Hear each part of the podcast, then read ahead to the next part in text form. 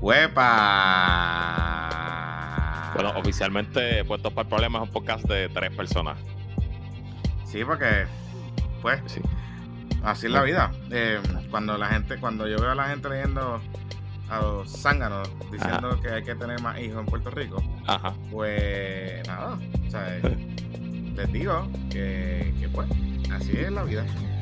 Aquí estoy yo, Luis Herrero, Jonathan Lebrón y Stefan Lebrón está ahí también.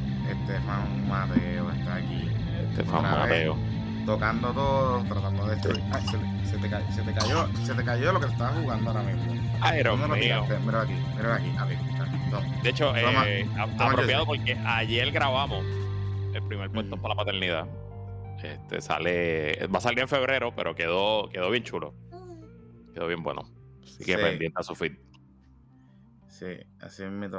Así mismito es. Bueno, ¿y qué? Cuéntame, ¿cómo están las cosas? Pues las cosas Oye, bien.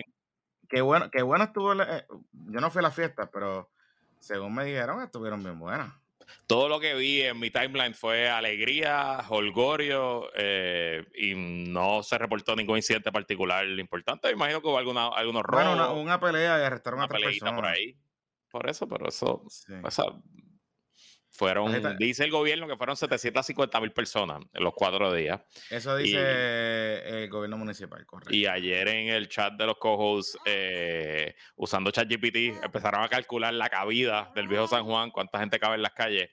Y según ChatGPT, puede es ser un probable, número probable, real. probable, Es probable. probable. O sea, no, no parece ser un número tan sacado del culo. Ok, ok. Sí. Ah, no sabía, no sabía, no sabía. Sí, sí, sí. No, pero, pero, pero tú sabes que este. Lo que pasa es que ellos originalmente habían dicho 500 mil personas. Ok. Y después dijeron, no, no, no, fueron sobre 700 mil. Entonces es como. ¿Cómo te digo? Es como. El salto fue considerable. Claro. Hay otra cosa importante que, que aquí tenemos que saber. Y es que el gobierno municipal tiene. eh, o sea, lleva un censo, un conteo de las guaguas. Y la mayoría de las personas usan las guaguas. O que tú puedes saber más o menos cuántas guaguas. ¿Sabes? Y se Por la vendía boletos. guaguas. Y se Se vendieron 5 boletos. pesos. O sea, que tú tienes un, un ticket. un ticket, eso que tú más o menos puedes saber, o sea, accurate pueden estar. Y Uber, Uber le puede decir al municipio cuánta gente movió. También, Eh, también. El tren urbano le puede decir cuánta gente lo usó. La lancha Cataño también. Lo único que no tienes control es los, los carros privados, pero son cada vez son menos, porque a menos que tú llegues temprano y te parquees, una vez cierran la isleta no puedes entrar en tu carro. Sí, a menos que tengas un truco, tú sabes, Ujú. para parquearte ahí arriba, que lo hemos usado muchos de nosotros, pero ya cada vez el municipio se pone más creativo porque cierran las calles antes, o sea, cierran las calles desde... o sea, En la isleta, en el, en el puente, te cierran. no, no, no, y cierran las calles desde el día antes, o sea, yo sé que Correcto. hay gente que ha pasado que, que las calles le han cerrado, este... como días antes, una semana antes, para que entonces la gente no se estacione. Porque yo recuerdo, en un momento dado, yo era uno, por ejemplo, que cogía y subía como cuatro días antes, allá arriba a Viejo San Juan, cogía un parking, dejaba mi carro estacionado en alguna de las calles de Viejo San Juan, y eh, pues nada, y después pues, cuando se acababan las fiestas, pues tenía parking. Eh, tú sabes. En los años recientes, el truco era llegar bien, bien temprano, que todavía hubiera tráfico, y parquear en Covadonga o en, o en cualquiera de los parking pagando y dejar el carro ahí. Y lo tenías para salir después, pero de nuevo, eso sí, tu plan es estar mucho tiempo. Exacto. Ahora no tiene ningún sentido con el transporte público, es la manera más fácil. Correcto, correcto, correcto. Así que nada, estamos aquí. Estamos. Mira, antes está- de seguir con los temas, para que no nos quemen, hay que felicitar a los criollos de Caguas por su campeonato Mm. número 21. Así que felicidades, criollos. Ok, próximo tema. Pero ¿por qué, por qué tan mordido? Jodiendo, jodiendo. Eh, no te Estuvo muerdas, bueno, no te estuvo bueno, se- ¿qué merecen la victoria, se merecen el campeonato. Oye, pero, eh, o sea, imagínate, hubiésemos- hubiésemos esperado nueve días, porque eran nueve juegos y se iba a... Jugaron ocho. Jugaron ocho, por eso, jugaron ocho. Pero tengo que decirte que la cuenta de... La cuenta de... ah, La cuenta de... La cuenta de... De redes sociales de los criollos de Cagua es, la cuenta, es de las cuentas más troleras Yo creo que en es la mejor cuenta trolera deportiva de Puerto Rico. Sí. Y Porque de en verdad. PCN le meten algunas, pero yo creo que los criollos tienen una mezcla es- buena entre contenido bueno, deportivo, ¿verdad? Informativo. Y entonces lo- los memes y los, los videitos que usan no son tan gastados, como que se- los piensan, como que hay, hay, hay diseño y Sí, pensamiento. Así que Sí, sí, sí, lo hacen bien, lo hacen bien. Lo hacen bien, lo hacen bien. Y la llevan haciendo bien hace tiempo. Como que Y ya fueron los. que Cagua fue el único equipo que salió una historia el nuevo día, creo, que tiene el sistema, el paquete de estadísticas avanzadas de MLB. Y entonces ellos tienen un muchacho que es un nene de 18, 19 años que estaba ponchando en la pantalla gigante en el estadio las velocidades de, de los picheos, estadísticas avanzadas, que eso no estaba pasando en ningún otro parque. De hecho, en el Bison, que hay una pantalla nueva que está chulísima, la pantalla no se está usando a su potencial. Nos tenían la foto y el nombre del pelotero, pero no nos daban ningún tipo de información adicional, más allá de strikes, hits, errores, carreras, etcétera. Así que kudos a los criollos de Cagua. Y también yo creo que el learning más importante de los criollos es que es una gerencia longeva, que lleva ya muchos años y que todos los años pues mejoran un poco la experiencia, el trato al fanático, obviamente la operación de beisbolística. Y eso pues los demás equipos quizás no, no han tenido ese mismo, esa misma dicha. Sí. Así que, pues, es parte de. eh, y, y ha estado bueno, ha estado bueno. Yo creo que. Yo creo que esta temporada estuvo buena, entre todas las cosas. Eh, me pareció interesante la dinámica que se estuvo dando. Y. Y pues. Sí, yo creo que Estefan Estefan- hoy no me va a dejar grabar. Pero nada, vamos a ver. Vamos. ¿Qué? Stefan le iba a los gigantes. Parece. Sí, Pero pues, sí, esa es parte de. sí. Mira, este. ¿Qué te iba a decir? ¿Tú sabes quién reapareció? ¿Tú lo sabes quién vi, reapareció? lo vi. Después de pedir un puesto vitalicio. Después de pedir un puesto vitalicio, después de pedir un puesto vitalicio, ah, reapareció la, la que es eh, la que quiere ser chiquiestadista de por vida. Chiquiestadista de por vida, esencialmente.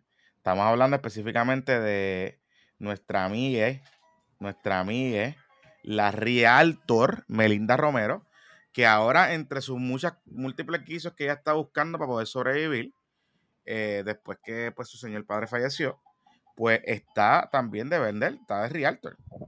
Así que me ha parecido interesante esa dinámica que, que se está dando, pero entonces yo no sé, honestamente, si Davilita lo hizo por trolear o alguien lo hizo por trolear, pero es que la foto se ve como que llegando tarde al salón de clase.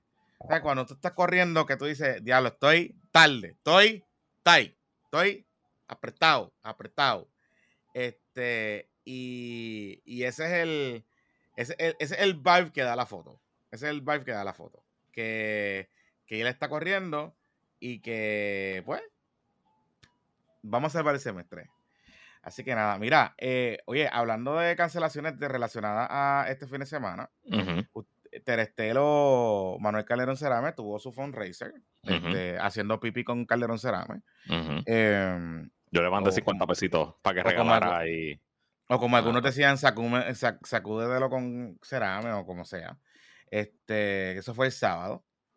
Eh, estuvo bastante concurrido, vi par de fotitos, vi par de sí. gente que fue, hubo, la- hubo, hubo miembros de la Alianza Buena, eh, Me cuentan, y, y me populares. que, que se levantaron sus chavitos, que, que se recuperó la inversión y se levantó, se levantó bien. Ok. Hay que Y estar pendiente al informe. Claro.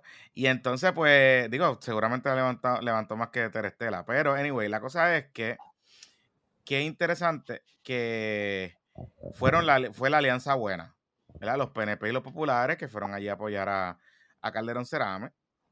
Que Calderón parece Pero ¿quién que fue además de sobrino? eh, me dijeron, no vi fotos, pero me dijeron que acudieron otros, otros penepos por allí, que Pues no sé. pasaron, que pasaron. No sé si donaron, no sé si de esto, pero por ejemplo, Cristian Albelo, que es penepo adoptado, pues estaba allí. Bueno, no, Cristian trabaja que- en el gobierno, pero no creo que ha dejado de ser popular. No Bueno, creo, no creo, no creo. Bueno, hay que, hay que hacer que las cosas pasen, papá. Bueno, está bien, pero tú trabajas, o sea, ganarte un, tu cheque y donde tú trabajas es una cosa, otra cosa es lo que es tu ideología política. Bueno, bueno, bueno, bueno. Anyway, la cosa es que estuvo bien concurrido y obviamente por las redes sociales estuvieron indignadas porque entonces vieron las fotos de Cristian Sobrino allí eh, con Manuel Caballero Cerame, eh, la izquierda tuitera pues intentó cancelar a los muchachos y también quien se llevó un poquito su cancelación fue José Javier Lama este fin de semana porque José Javier estaba jangueando con Monchito Doral, se tiraron una foto Ramos Rosario en, un, acto, en una actividad privada. en la fiesta, este pero no es lo de Manuel. No fue en la fiesta, fue en otro lado. No fue en otro lado. Ah, estaban juntos, qué sé yo, y están dando su cigarro y toda la cosa y se subieron una foto. ¿Y para qué fue eso? ¿Para qué fue eso? ¿Todavía lo están cancelando a esta hora? Todavía lo están cancelando. Ah, y está corriendo por los chats. Y me alegro por Lama, para que sufra, para que vea. Para que sufra, para que vea, para que vea, para que vea cómo son.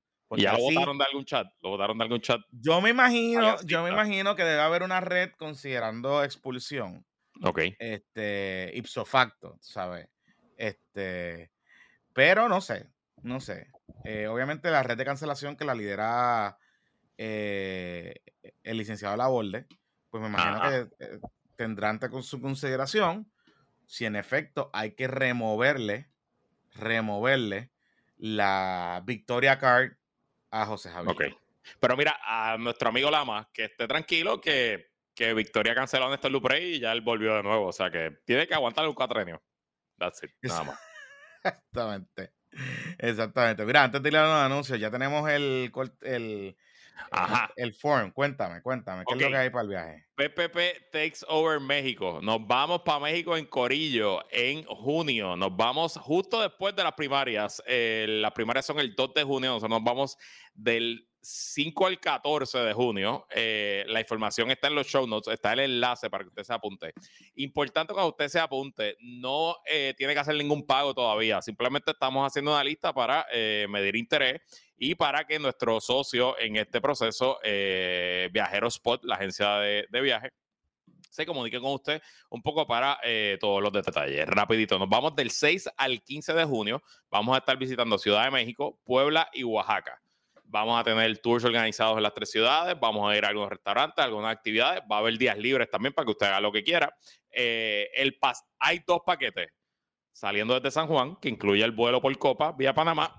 Y si usted está en la diáspora, no le vamos a pedir a que venga a San Juan para entonces salir con nosotros. Usted en ese caso se paga su pasaje y se encuentra con nosotros en Ciudad de México. El pasaje de San Juan comienza en 2.550 con todos los hoteles, los desayunos, los transportes y los tours incluidos en habitación doble, 3.050 habitación sencilla. Y eh, para los que vienen de la diáspora, que no pagan, que se pagan su pasaje ellos, habitación doble, 2.050, habitación sencilla, 2.550. La información está en los show notes de cómo usted puede entrar y apuntarse para recibir información. Eh, vayan que se está moviendo rápido, rápido, rápido. Así que ya lo saben, ya lo saben. Haciendo que las cosas pasen, papá. Eso es Así. Mira, este, Luisito. Este PPP es presentado por los originales, los patroncitos que ya van con nosotros para cuatro años. La Armería Gutiérrez en Arecibo tu armería y club de tiro patroncito. Haz los trámites para tu portación de armas o practica tu puntería en Arecibo. Búscalos en Facebook como Armería Gutiérrez o llámalos al 787-878-2995. Y estamos entrando en la recta final de las planillas. Si quieres buscar los mejores productos en IRA o cualquier otro eh, instrumento de ahorro, comunícate con nuestro asesor financiero patroncito Roy Chéveres. Con más de 14 años de experiencias, Roy ofrece diferentes alternativas en el mercado, ya sea productos e iras de intereses indexados, que esas son las que yo tengo. Se las contrato con todos los años, no todos los años puedo. Eh, también tiene seguros de vida, pólizas de cáncer, todo tipo de herramientas para asegurar tu futuro. Llámalo ahora mismo para orientarte y sacar tu cita al 787 209 8441 209-8441. Búscalo en Instagram como Chévere Financial. Mira, qué chévere. Mira, este, Luisito Marí. Cuéntame. Te iba, a comentar, eh, porque aquí hay, hay varias cosas pasando. Em, comenzamos la semana interesante porque, y, quiero empezar por ahí. Pipo repartió veto. como cosa loca. Como cosa loca. Ayer fueron los, el día de Pipo Veto Day. Los Pipo Veto. Em, y interesantemente, la inmensa mayoría de los vetos están relacionados al tema laboral. Resulta que yo no, no recordaba que eh, al final de la sesión pasada, legislativa pasada, eh, estaba Pipo. Em, ¿Cómo te digo? Estaba Pipo. Eh, o, le entregaron a Pipo, quiero decir. Se aprobaron unos proyectos para flexibilizar ciertas leyes laborales que es como una nueva estrategia, según entendido, y he hablado con varias personas, de que como no se pudo aprobar todo en la reforma laboral y como la reforma laboral la tumbaron, pues entonces lo que están tratando de hacer es enmendar ciertas partes de algunas leyes laborales, eh, particularmente con el tema de los derechos eh, o, en ciertas etapas de los derechos laborales. Esa relación entre obrero y patrono que esencialmente la ley más importante, aunque hay muchas otras, pero la ley más importante es la ley de despido, que es la famosa ley 80. Pero hay muchas otras leyes, ¿verdad? Que, regulan el tema de la, de la relación obrero-patronal. Así que ayer el gobernador vetó esencialmente dos medidas que hubiesen atendido eh, situaciones particulares en el lugar de empleo. Una de ellas era que se había creado un, eh, se había propuesto una, una ley para que los patronos tuviesen la obligación de entregar por escrito los contratos de empleo. Los contratos de empleo, ¿verdad? Eh, aquellos que todos, la mayoría, la inmensa mayoría de los que ustedes nos escuchan, cuando usted está en un trabajo, usted le hacen una oferta de empleo, usualmente le hacen una, una, una, oferta inicial que es una invitación a, digamos, con los términos y las condiciones, la compensación, el salario y los beneficios, y luego usted firma un contrato de empleo, ¿verdad? Ese contrato de empleo a veces puede ser la misma oferta o el contrato de empleo un poco más extenso e incluye otras cosas, el manual de empleado, etcétera, etcétera, etcétera. De ordinario, y por lo menos ha sido mi experiencia, yo no sé los demás, pero por lo menos mi experiencia, es que una vez usted firme ese contrato, el patrono te entrega una copia firmada por las partes. Y pues nada, usted la tiene, usted la guarda para su récord y usted, pues, casi nadie lo consulta, pero usted, pues, lo tiene ahí, ¿verdad? Eh, y, está pendiente y tiene su contrato y lo guarda y todas esas cosas. Lo enmarca si lo quieren marcar, lo que quiere hacer. Esta ley obligaba, y yo pensaba que eso era algo obligatorio, pero no lo es. Pero esencialmente obligaba a que si un empleado le pide a su patrono que le entregue copia de su contrato, el patrono se lo tiene que dar. No existe obligación ahora mismo en ley para que un patrono le entregue su contrato de empleo a el empleado. Y esta ley lo que buscaba era eso, Este, que, es eh, por ley, si un empleado le solicita a su patrono su contrato de empleo, el patrono se le entregue.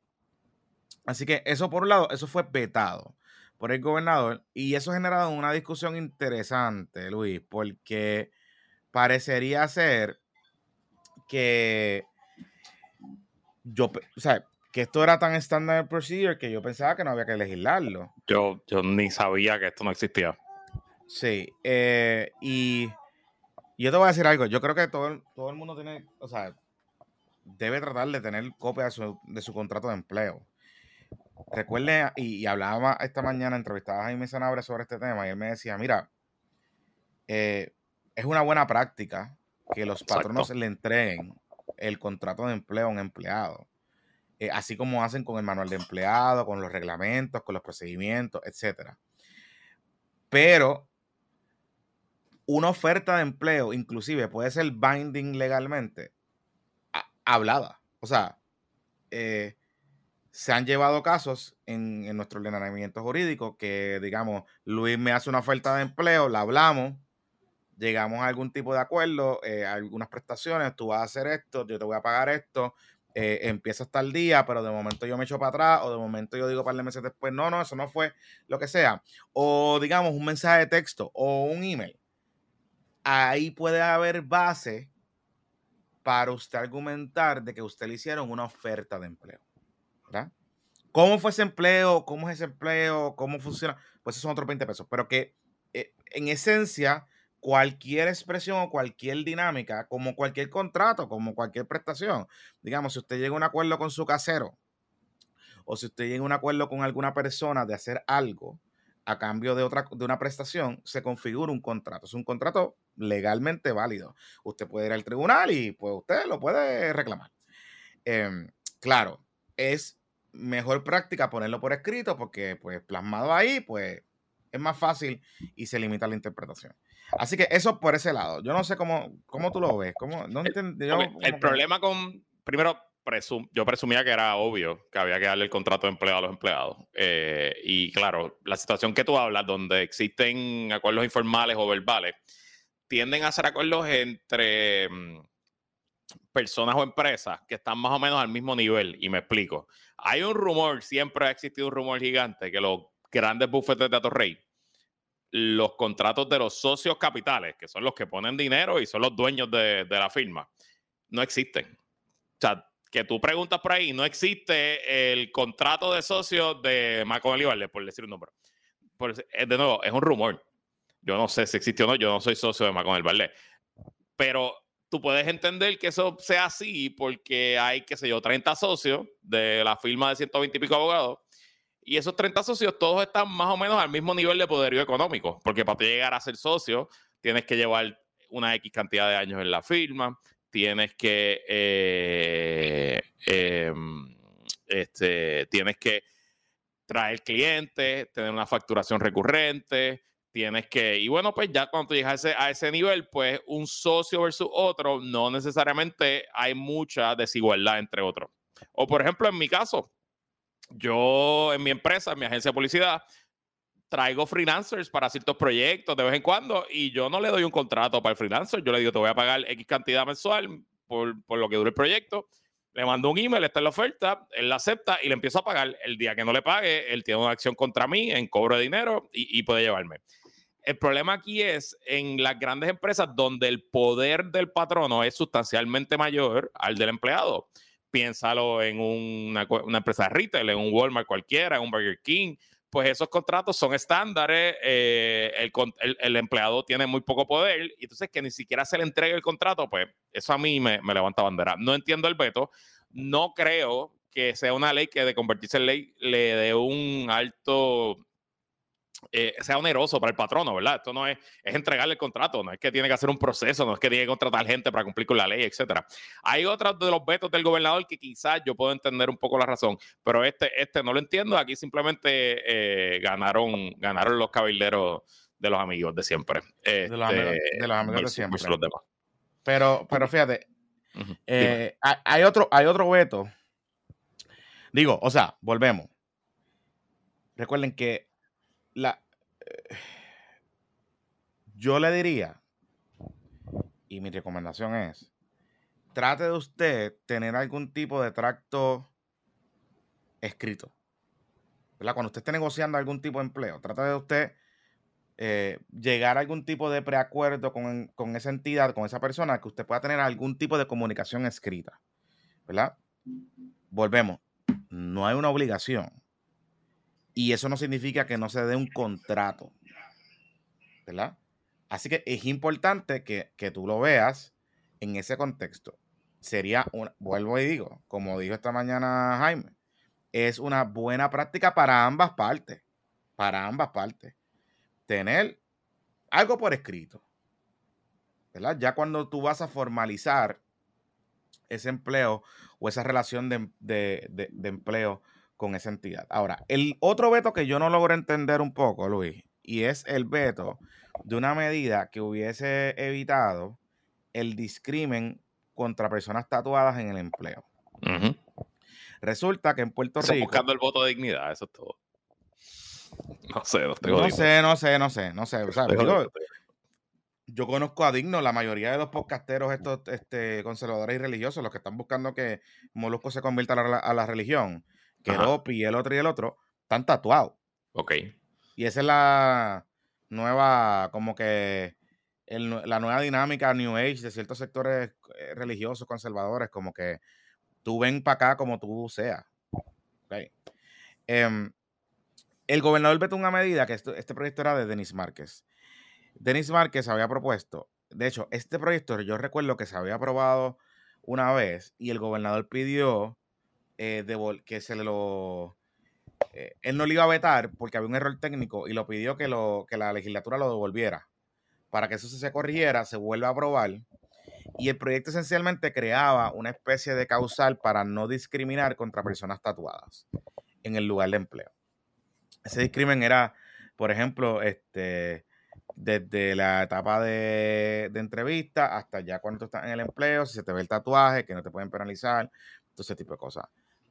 A mí me parece que si usted tiene un negocio en el siglo XXI, a esta altura del siglo XXI, donde nosotros tenemos premios Nobel de la Paz, tenemos economistas, tenemos gente que nadie puede poner en duda que son personas inteligentes y brillantes y que han hecho un montón de cosas súper buenas que usted decida discriminar contra una persona porque tiene un tatuaje. O porque usted decida no contratar a una persona o votar a una persona porque se le dio el tatuaje. Eh, claro, yo pensaría, por ejemplo, que si el tatuaje dice es la suástica nazi en el medio de la frente, pues, pues pudiese entenderlo también, tú sabes, porque pues. Pero, pero, si usted no contrata a alguien porque tiene un tatuaje, pues está el carete. Está el carete, ¿verdad? Mira, eh, volviendo, antes de, de hablar de, los tatuajes, eh, uno de nuestros patroncitos que está aquí en el chat, que sabe de este tema mucho más que nosotros, eh, nos escribe del tema del contrato de empleo. Dice, el contrato de empleo es irrelevante en un litigio común y corriente lo que importa son las políticas internas y eso sí se le tiene que dar al empleado. O sea, que por ley ya se le tiene que dar las políticas, que el contrato es irrelevante. No sé, de nuevo, yo nunca he litigado un caso laboral. Ah, bueno, he hecho, llevé uno, una demanda que se transó. Así que eh, en mi cortísima carrera de abogado, una demanda laboral he hecho, eh, pero no, no, no, tengo, no tengo forma de opinar. Te, te comento de los tatuajes. Yo siento un poco, y aquí me voy a poner el gorro de foquito, eh, el gorro libertario que esto yo no creo que haya que legislarse por varias razones. Primero, porque el prejuicio que pueda existir contra las personas tatuadas es un prejuicio que cada día es menos importante, ¿no? Eh, y siento que ya se ha normalizado el tema de los tatuajes, como tú bien dijiste, eh, personas religiosas usan tatuajes, eh, profesionales tienen tatuajes, yo me he atendido con médicos que tienen tatuajes en los visual, que se ven en las manos y no pensados. Y, yo siento que ya el mercado se ha ido encargando. Adicional te añado que en Puerto Rico hay escasez de trabajadores ahora mismo. Entonces, si una empresa va a ponerse a discriminar por tatuaje, eh, pues ya se le hace difícil conseguir empleados, entonces tampoco vas a contratar a nadie que tenga un tatuaje. Siento que te terminarías disparando el pie y la mano invisible del mercado se encargaría de que ese negocio no sea exitoso. Y por último, hay que admitirlo, aunque uno favorece y simpatiza con el empleado, mientras más causas de acción uno cree, pues más litigios y más demandas laborales van a haber. Y no sé si necesariamente esa es la mejor manera de resolverlo. Te confieso que en ese tema le doy el veto a, o, no tengo una opinión tan formada, no me siento, no me siento tan fuerte eh, de ningún lado ni del otro, puedo entender por qué dar el veto. El gobernador no justificó el veto por esa razón, el gobernador lo justificó diciendo que el proyecto era vago, que habían ciertas cosas que habían que aclarar, etcétera. Que eso, bueno, si fuera así, pues es sencillo, el gobernador manda a su asesor legislativo a que se siente con Denis Márquez, con los asesores de Denis Márquez y que trabaje en un lenguaje que el gobernador pueda firmar. Pero te ha puesto Jonathan Lebron que el gobernador no va a hacer eso. Te voy a decir algo. Este. Hmm, yo te voy a decir, yo, yo, yo creo, honestamente, yo vería un escenario donde, por ejemplo, por ejemplo, una librería religiosa, o no, o no caigamos en la religión, un restaurante, fine dining, que como parte de su, de, de, ¿verdad? de la dinámica del restaurante, ellos le piden a sus meseros, bartender, que se vistan de cierta manera. Eh, digamos, que usen corbata, que usen camisas de manga larga, que usen, etcétera, etcétera, etcétera. Si de momento Eh, y, entonces te dicen, tienes que tienes, no puedes tener barba, tienes que recortarte de cierta manera, este, eh, no puedes tener tatuajes visibles, etc. ¿Cómo es que entonces yo como gobierno estoy diciendo, tienes que contratar a el muchacho tatuado que te fue a pedir trabajo? O sea, vería un escenario como, por ejemplo, el derecho a admisión que tiene la gente en, su establecimiento. No sé, yo lo veo un poquito difícil de, o sea, lo veo un poquito difícil inclusive hasta de implementar y fiscalizar, porque como bien decía el, patrocito que te escribió, o sea, si, si yo tengo en los protocolos y reglamentos de mi empresa una regla específica. O sea, no es lo mismo decir, no voy a contratar a gente negra, o no es lo mismo decir, no voy a contratar a gays, no es lo mismo decir, o sea, condiciones nombradas, ¿verdad? No, no es lo mismo, no voy a, voy a contratar más mujeres que hombres o viceversa. Una cosa es eso, que es discrimen claro, puro ahí, o sea, además de que es una cosa bárbara. Y otra cosa es cómo yo imponerle a un negocio particular que tenga que contratar gente tatuada. Cuando puede afectar el negocio. O sea, yo no sé, o sea, la imagen del negocio, porque, pues, si bien es cierto, y, o sea, Denis Marquez tiene toda la razón cuando me decía, no, pero es que toda base de prejuicios que son antiguos y que están basados en cosas eh, peyorativas, etcétera. Estoy totalmente de acuerdo con eso, pero el problema no es ese. El problema es que si yo tengo un restaurante que está convirtiendo por, que está compitiendo por una entrega Michelin, y en ese restaurante que está compitiendo por una estrella Michelin, em, llega una persona tatuada o llega una persona que, quiero contratar, que, quiere eh, trabajar allí, pues hay unas reglas, le entrego las reglas y la persona va a decir, ah, ¿por qué tú dices ahí que no puedo estar tatuado? Eso es ilegal. Me tienes que contratar. Pues, o sea, no sé. Siento que no, no hace falta legislación, sigue siendo mi inclinación, porque si tú vas a un restaurante de cinco estrellas, eh, tú como dueño del restaurante puedes imponer el código de vestimenta de los empleados. Y el código de vestimenta de los empleados eh, tiene... O sea, es, es, algo que es enforceable y tú lo puedes hacer de manera que no se vean los tatuajes. Y no hay tema ahí. Tampoco el patrono probablemente ni se entera. Ah, si tú tienes un tatuaje en la cara y tú dijiste una suástica nazi, pero no pensemos en algo que sea así. Eh, la cruz, la cruz de. ¿Cómo que se llama el títere este? de, Almighty. O piensa que tú eres bien fanático de Spider-Man y te haces una, una máscara de Spider-Man. Pues la industria del fine dining no es la industria para ti. O sea, honestamente no vas a pasar la entrevista porque no, no siento, no sé, de nuevo, aquí me, eh, no, no, tengo la posición formada. Estoy puesto para que me convenzan de, de parte y parte, puedo entender por qué no hace falta. Sí. Otra, otra, dime. Sambo menciona ahí en el chat de, la, de, la, de las pollinas de colores. El proyecto también atendía los colores de pelo.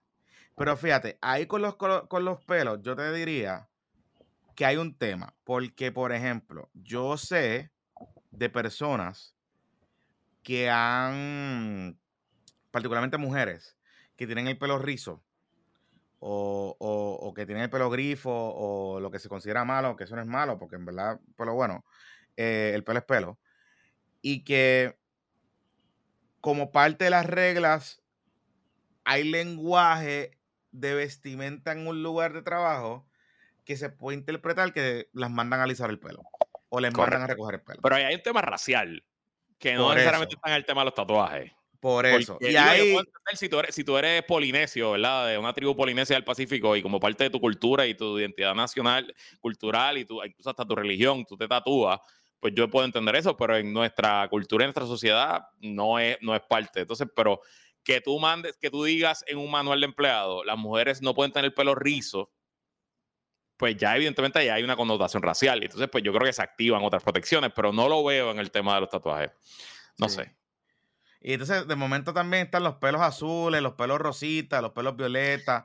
Y, cosas. Y, la otra pregunta es cuánto de eso es eh, cambio de la cultura, aceptación cultural. Cuando nosotros éramos chamaquitos, tener el pelo azul, tener el pelo rosado, era algo bien extraño, era algo de gente loca, de ponco. Ahora lo hace cualquiera y no creo que tampoco sea tan Y de nuevo, la, cultura va aceptando. Este, las personas mayores, la, la, la, y lo he visto en mujer, más en mujeres, cuando ya están cayendo en cara y se les ve muy bien, se empiezan a pintar el pelo de como que atenúan las canas con 60 tips rositas. Me di cuenta en, mi viaje a Madrid en, en, en noviembre que vi muchas eh, mujeres ya con pelo blanco que se hacen tips azules, rosados, violetas. Y, y, les he visto que dije, mira, se ve, se ve cool, se ve, me gusta, me gusta el flow. El, tema es cuánto hay que legislar para integrar los cambios que ya se están dando culturalmente, Exacto. ¿verdad? Usando una palabra orgánica. Mira, pero hubo otro veto interesante también en temas laborales, que este yo estoy de acuerdo con el gobernador, y es que hay un proyecto de ley para obligar que cuando un patrono despidiera a un empleado, se le diera por escrito y se le dieran dos semanas de antelación. o sea que yo no te puedo votar de, ahora para ahora. Te tengo que dar. eso no llegó al, eso no llegó al veto, lo derrotaron en el Senado. Ah, lo derrotaron en el Senado. Sí. Ah, ok, ok, ok. Pensaba que. Pero, el gobernador, pero el gobernador estaba asignado en que le iba a vetar. O sea, pero, pero sí, lo, lo derrotaron en el Senado.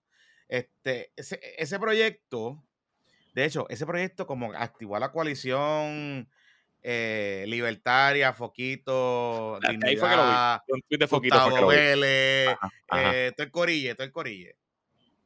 Porque ese proyecto esencialmente creaba, a todos los efectos prácticos, creaba una, una, un andamiaje de que tenía que obligar a, un, patrono y, y, lo, o sea, Sanabria, cuando lo entrevisté esta mañana, me, lo llevamos al extremo, pero, pero es la realidad. Por ejemplo, si tú coges un a, tu empleado robando, y lo baja y lo tiene y lo, y lo despide. O sea, un patrón lo despide. Un delito, claro. Un delito en tu, en tu tienda. Pues tienes que esperar dos semanas.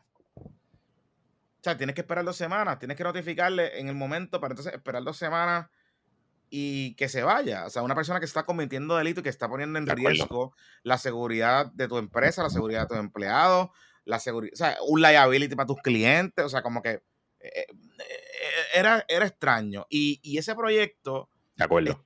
ese proyecto estaba tan, un poquito tan al garete porque además de las dos semanas, que creo que era lo más al garete del proyecto, era el tema de la carta. Porque la carta tenía que tener unas especificaciones. Y esencialmente estaba extendiendo eh, la presunción del despido, poniéndola por escrito. ¿Verdad? Y, y aquí es importante entender algo. Recuerden que en Puerto Rico, como estamos retrotrayéndonos a la reforma laboral de Ricky Rosselló, que de hecho un saludito a Alexis del Departamento del Trabajo que está por ahí conectado, este, licenciado Saavedra. Ese fue el que ahorita nos, aclaró algo. Exacto. No lo quería tirar al medio, pero ya tú lo tiraste. Pero sí, pero, pero, pero esencialmente, esencialmente esa, esa ley del 2018, 17, 18, eh, tiene unos elementos, particularmente con el despido justificado, aunque el, la ley 80 sigue vigente, se cambiaron y se modificaron ciertas cosas. Y una de las cosas que se modificó es el tema de la presunción, de la carga, de, la causa eh, para el despido injustificado. Recuerden, en Puerto Rico te pueden despedir en cualquier momento, pero hay ciertos requisitos para lo que se considera con, justa causa o no justa causa que activa unas compensaciones para la persona que fue despedida, ¿verdad? Em, estaba, cuando yo leí ese proyecto y decía, espérate, tú me estás queriendo decir que ahora, básicamente, todos los despidos en Puerto Rico, cuando se le notifica el despido a la persona, yo tengo que hacer una, tengo que llamar, primero que tengo que llamar a un abogado, tengo que llamar a un abogado, o sea, el, el kiosquito de los bacalaitos de 18 pesos en, en la Sanse, si hubiese, si hubiese cogido a un empleado eh, regalando bacalaitos o dándole descuento a los, a los bacalaitos y lo hubiese votado, tenía que llamar a un abogado, consultar con un abogado, el abogado entonces hacerle la carta explicándole la causa para el, para el despido,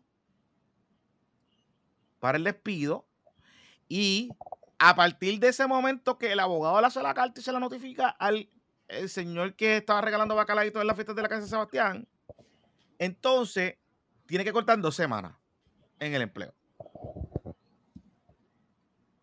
Así es ridículo suena. Es, es estúpido. Y no.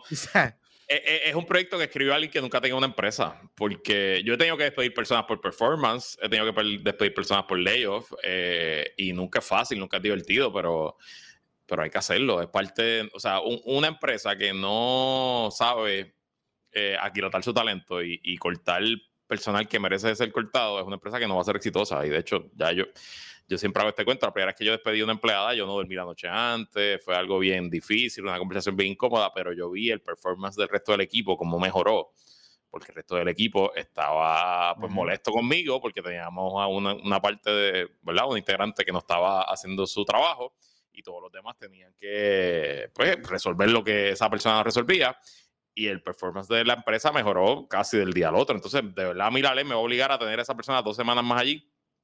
No sé. Y, y, y de nuevo, y uno como mejores prácticas como patrón no puede hacerlo. Yo he despedido personas por performance que le digo, tu último día es en dos semanas, no tienes que venir más y le pago una quincena más. Primero, por, por ser un buen ser humano y segundo, porque hay un tema también de reputación. Yo no quiero que se riegue por ahí que yo soy un ogro, que soy un tirano, que en mi empresa hay un mal ambiente laboral, ¿no?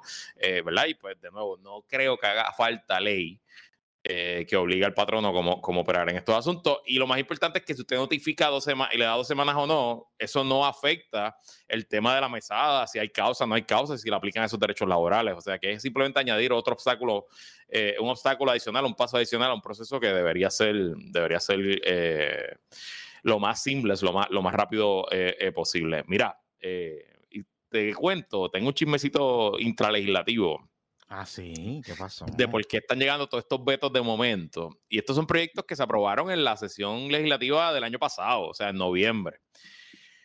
Eh, separación de poderes criolla 101 en Puerto Rico. El gobernador tiene dos formas de hacer un veto. Tiene el veto típico, que es un veto que se firma, se dice estoy vetando este proyecto y que tengo que justificar, por la constitución obliga al gobernador a justificar la razón del veto y por eso aquí estamos hablando de las razones que ha dado Pierluisi de lo de los tatuajes, etcétera. Ese veto aplica solamente si la legislatura está en sesión. Cuando la legislatura está en sesión, el gobernador tiene 10 días desde que recibe el proyecto para decidir si lo firma o lo veta. Si pasan esos 10 días sin que él lo firma, el proyecto automáticamente se convierte en ley. O sea que la constitución le pone un reloj al gobernador para que firme ese proyecto de ley.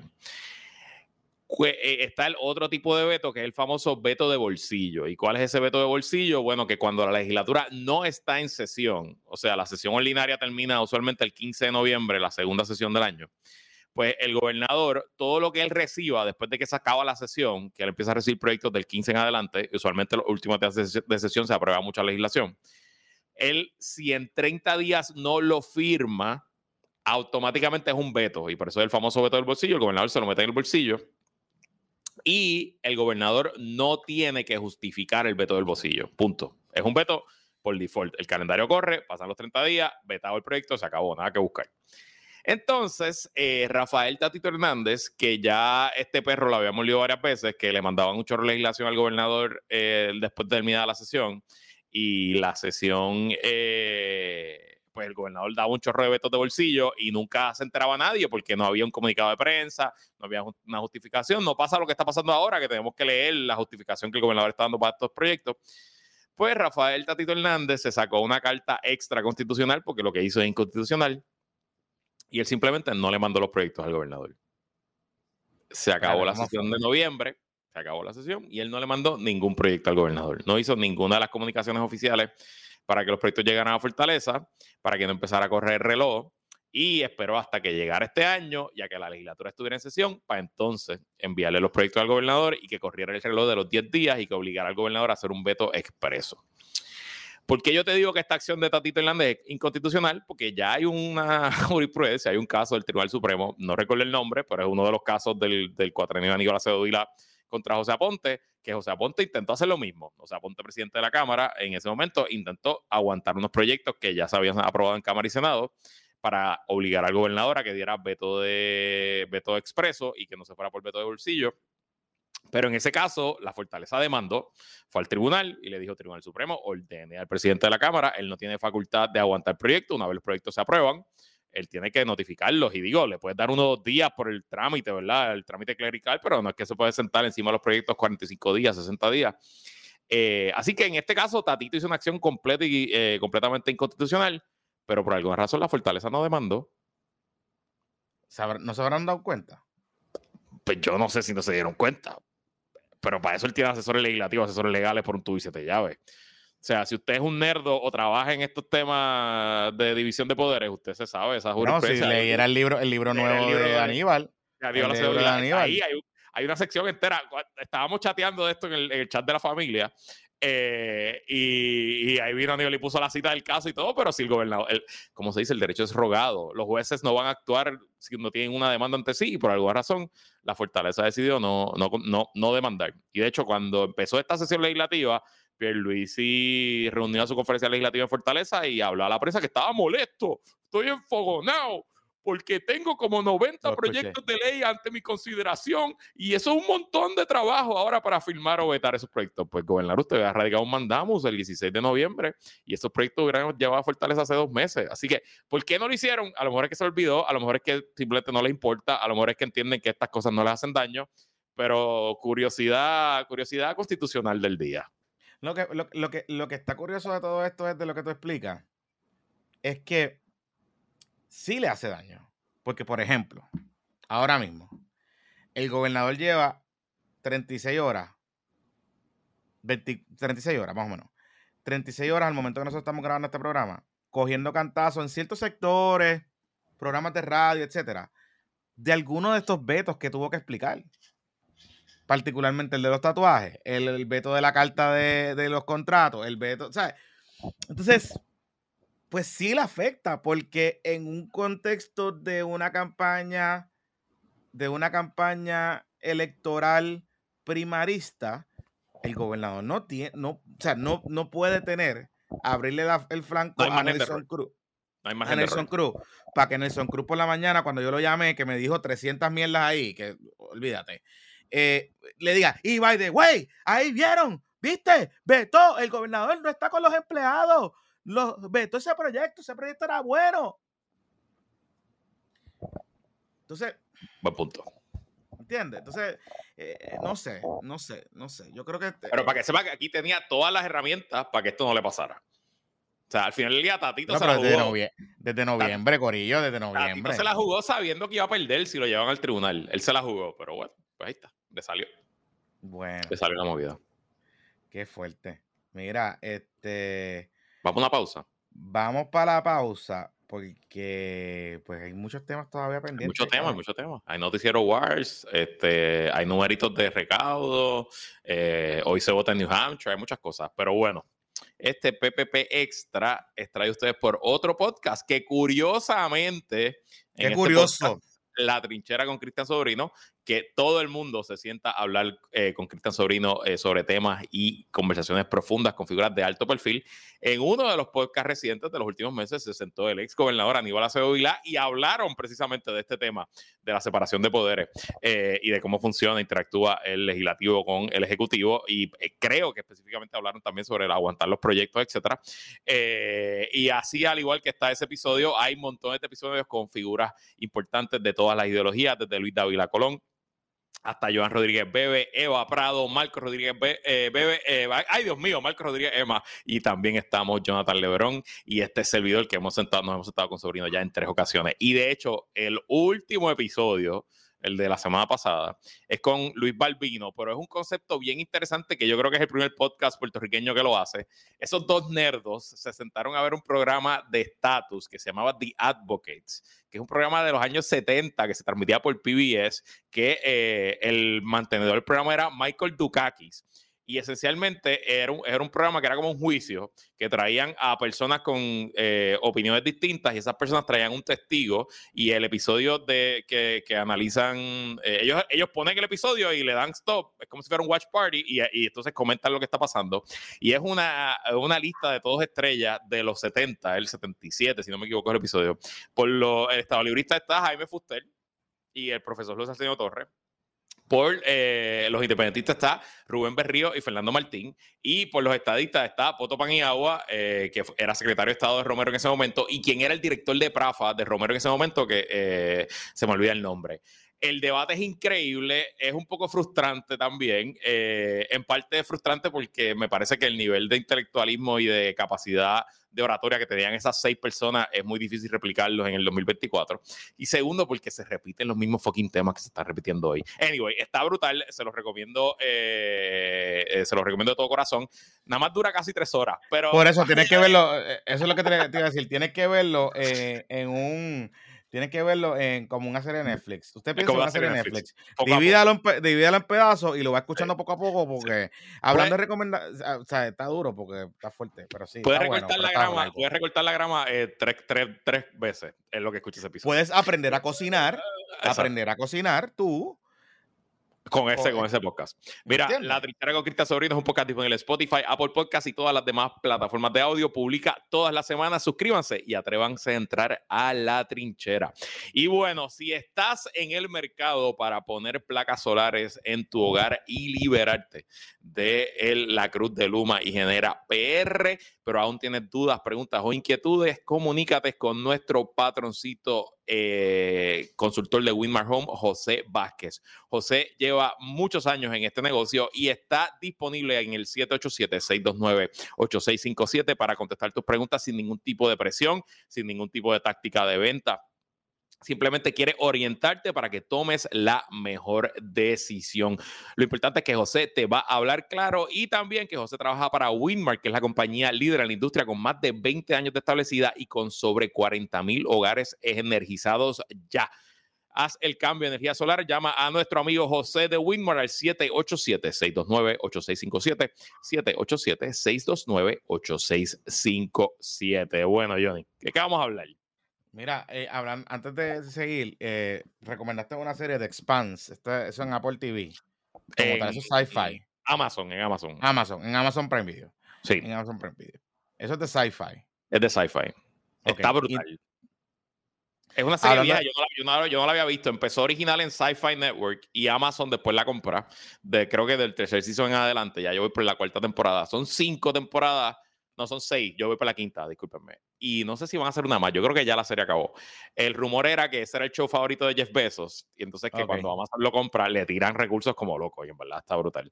La premisa es, estamos en el futuro, como 400 años en el futuro, y ya la humanidad es una, ya hemos colonizado el sistema solar. Entonces hay unas tensiones entre la Tierra, Marte, y eh, eh, las afueras del sistema solar, lo que ellos llaman el belt, los asteroid belts, que se han llenado de, estaciones navales y de gente que trabaja en los asteroides, en distintas cosas. Y eh, pues hay tensiones, guerra fría, la Tierra la controla la ONU, ya es un solo gobierno global, eso no le gusta a la gente de, de Proyecto Dignidad. Eh, Marte son una sociedad bien militarista y bien, eh, bien, bien ingenioso, bien prociencia, y el Belt son como la frontera, imagínate el viejo oeste. Y pasa un montón de cosas, está brutal, se las recomiendo. The Expanse, eso fue una recomendación de nuestro metaverso nerdo. Nosotros tenemos un chat en el Patreon para los nerdos que... Una red autónoma, una red autónoma. Una red autónoma eh, de nerdos de PPP y excelente recomendación. Mira, este, y hablando de recomendaciones, si usted quiere entender un poco más eh, sobre temas internacionales y geopolítica, pero particularmente el tema de la Corte Internacional de Justicia, hay un episodio esta semana de The Daily que se llama Rules of War.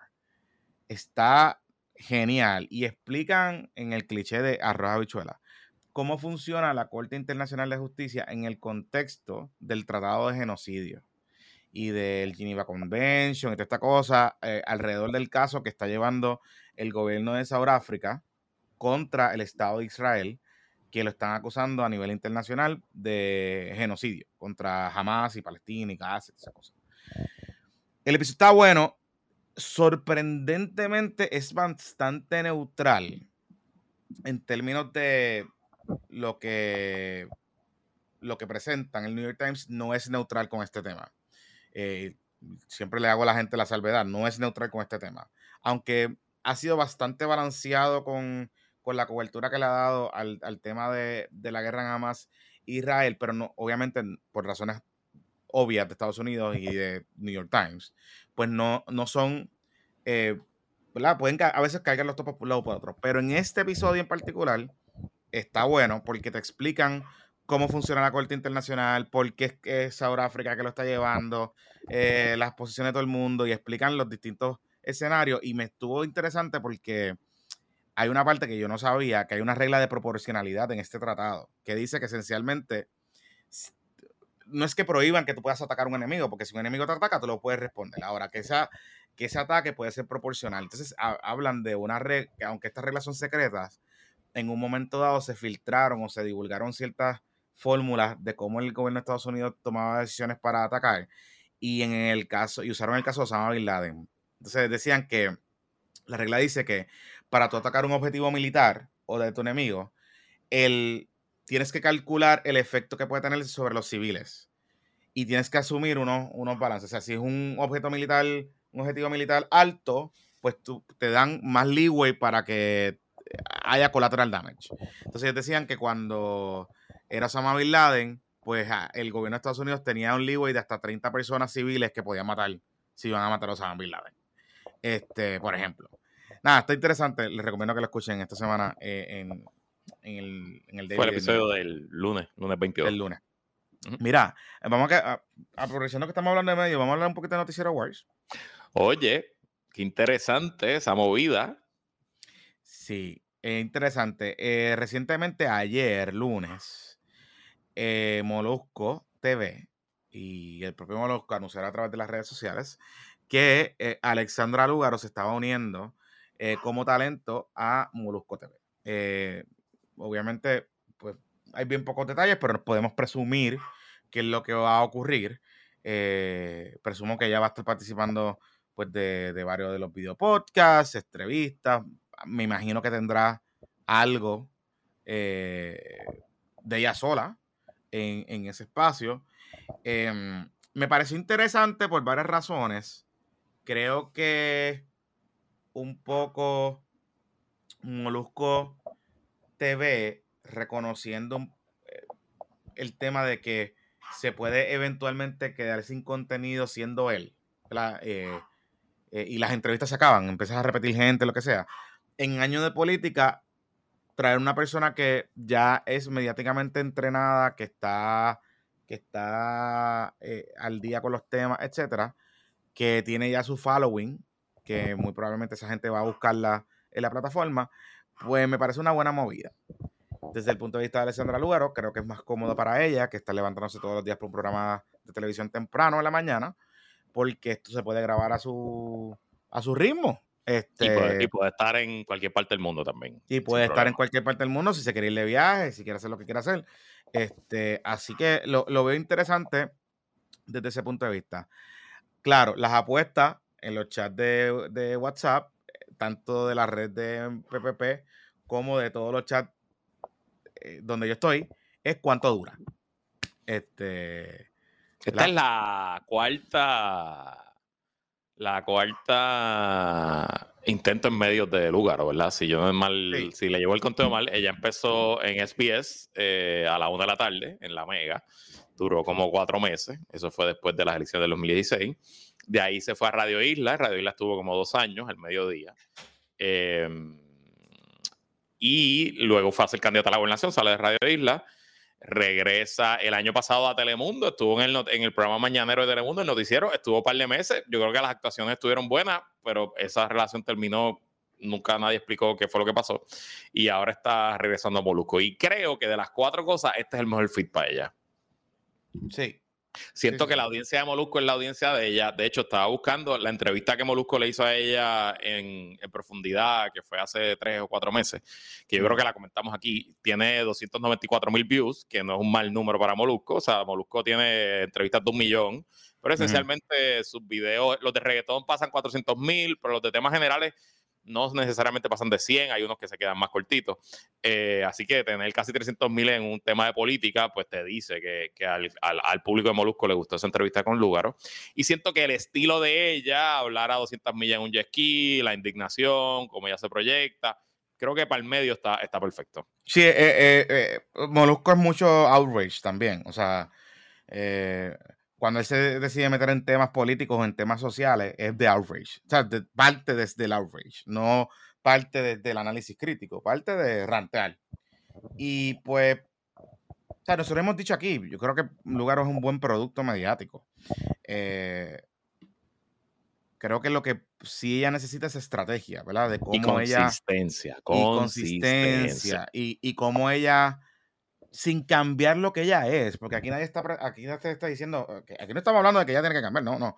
Estamos hablando específicamente de que hay ciertas dinámicas que separan, ¿verdad? Separan el éxito de una persona con talento de una persona con talento X, medio. Y ese es el, el, centro. Yo, eh, ¿verdad? Por ahí es que va, por ahí es que va el asunto. Em,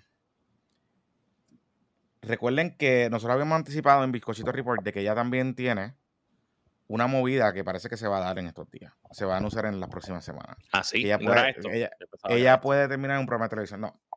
Okay, Pero esto no le debe confligir con el programa de televisión. Ok. En, puede hacer las dos cosas. Puede hacer las dos cosas. Puede hacer las dos cosas. Este. Eso nada. Interesante. mira, a gente, ponte para tu número. Si necesitas analistas políticos, sabes a quién llamar. Sí. este. Pero vamos a ver qué pasa. Mira, em, ¿por dónde quieres entrar? Eh, ponte, vamos a hablar de los colegios y lo que la gente está pagando de matrícula en Puerto Rico. Sí, sí, sí, sí, sí, sí, sí, sí. Bueno, el nuevo día descubrió que los colegios en Puerto Rico han aumentado en los últimos años. Y digo descubrió porque es de estas historias que todo el Los colegios no aumentan todos los años. No necesariamente. Ok. No necesariamente. Eh, vas a aprender mi, my John Padawan. Ya me enteraré, ya me enteraré. Eh, eh, exacto, ajá. No necesariamente. Usualmente te aumentan, por ejemplo, si tú pasas de intermedia a superior, pues, o sea, por cada periodo de grados te va aumentando. O sea, por cada bloque de grados te va aumentando.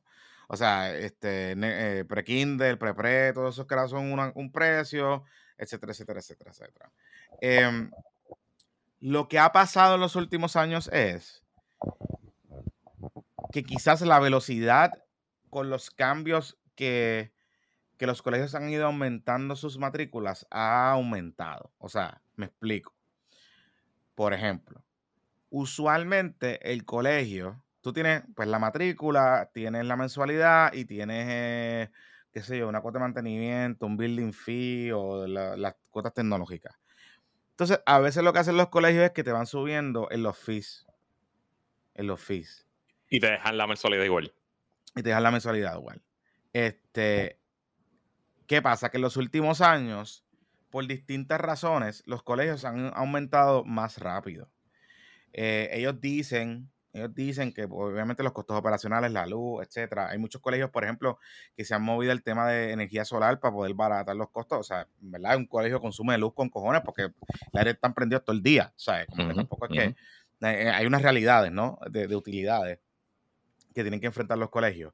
Eh, pero el cambio más dramático que ha habido en los últimos años en, el, en los colegios, más allá de del tema demográfico, es el tema de que el gobierno de Puerto Rico, al aumentar dramáticamente el salario de los eh, maestros de escuela pública, claro.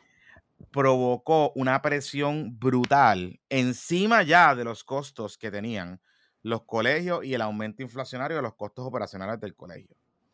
¿Qué pasa? Que, que la realidad es que los colegios siempre le han pagado, bueno, salvo algunos colegios específicos, pero los colegios siempre le han pagado una porquería los maestros. Sustancialmente menos que las escuelas privadas. Sustancialmente menos. Que las escuelas públicas. Sustancialmente. pero, pero, por, pero por mucho. Sustancialmente por mucho. Entonces, ¿qué pasa? Que al tú llevar el salario, pasó en ese primer año, al tú llevar el salario eh, base de, una escuela, de un maestro de escuela pública, que es exactamente tiene los mismos requisitos que un maestro de colegio privado, porque recuerden que el maestro de colegio privado estudia educación y pedagogía. Son bien pocos los que no estudian eso. Pero el, maestro de las, de las materias básicas estudia exactamente el mismo currículo que un maestro de escuela pública. Correcto. Y ese maestro de escuela y ese maestro de colegio, pues al ver que el salario aumenta dramáticamente, porque dramáticamente, estoy hablando, y cuando te digo dramáticamente, la gente dice, diablo, pero es que 36 mil pesos, empezó en 36 mil pesos una mierda al año. Caballito, es que hay maestros en colegios de Puerto Rico, en colegios que pagamos, que pagan mucha gente por aquí, que colegios reconocidos, que los maestros se ganan 1.800 pesos al mes. Sí, sí, esos son 20 mil pesos al año, 18 mil pesos al año. O sea, no, no, ¿Me entiendes? No estamos hablando aquí de, de que aquí esto es una cosa...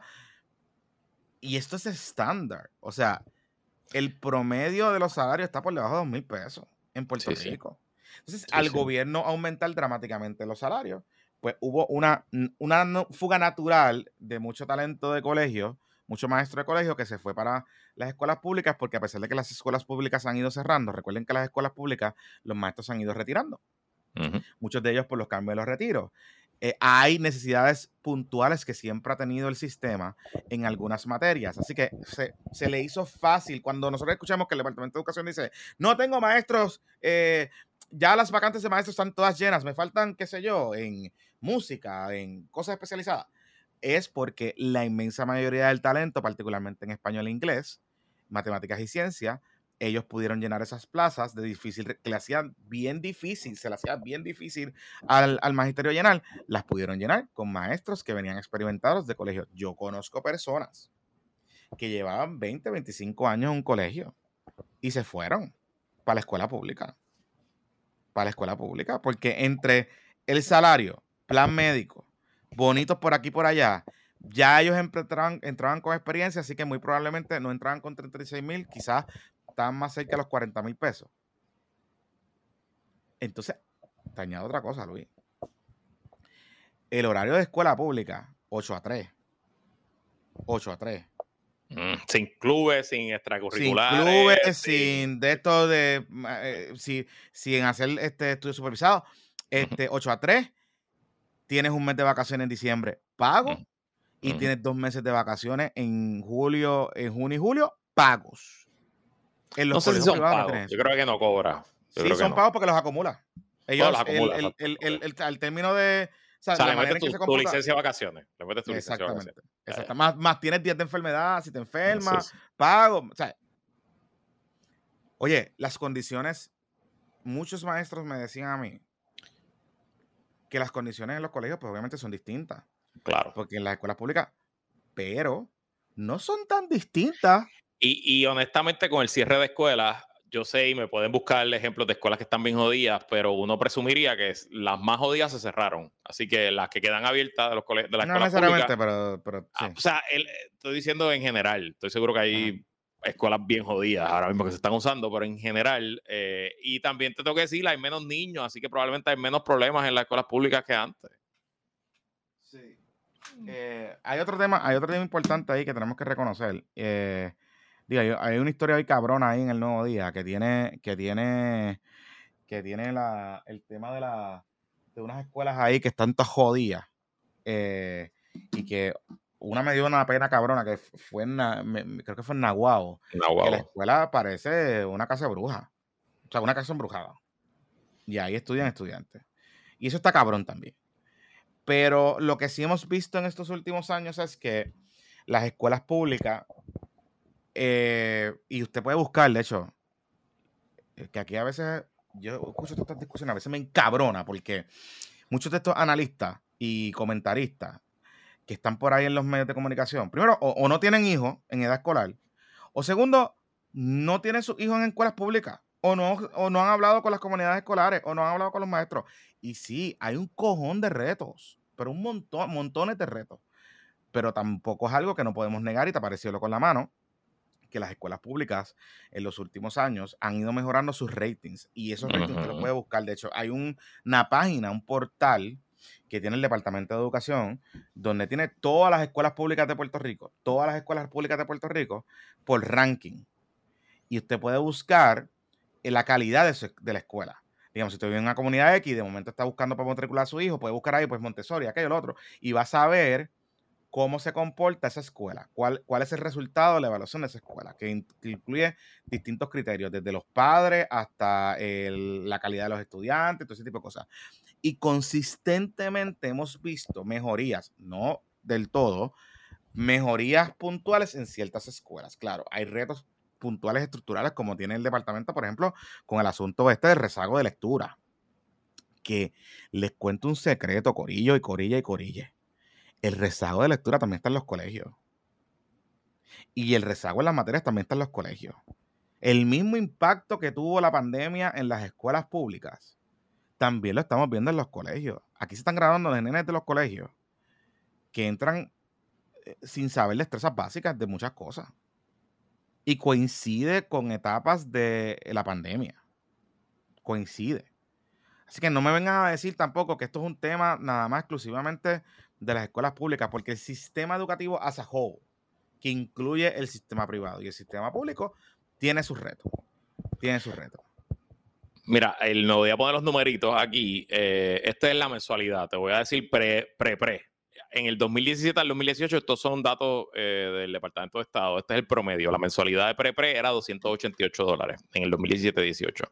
En el 2022-23, 368. O sea, un aumento de 80 dólares al mes que son 800 al año si fueran 10 meses eh, de mensualidad. Así que más o menos un aumento como de 30%.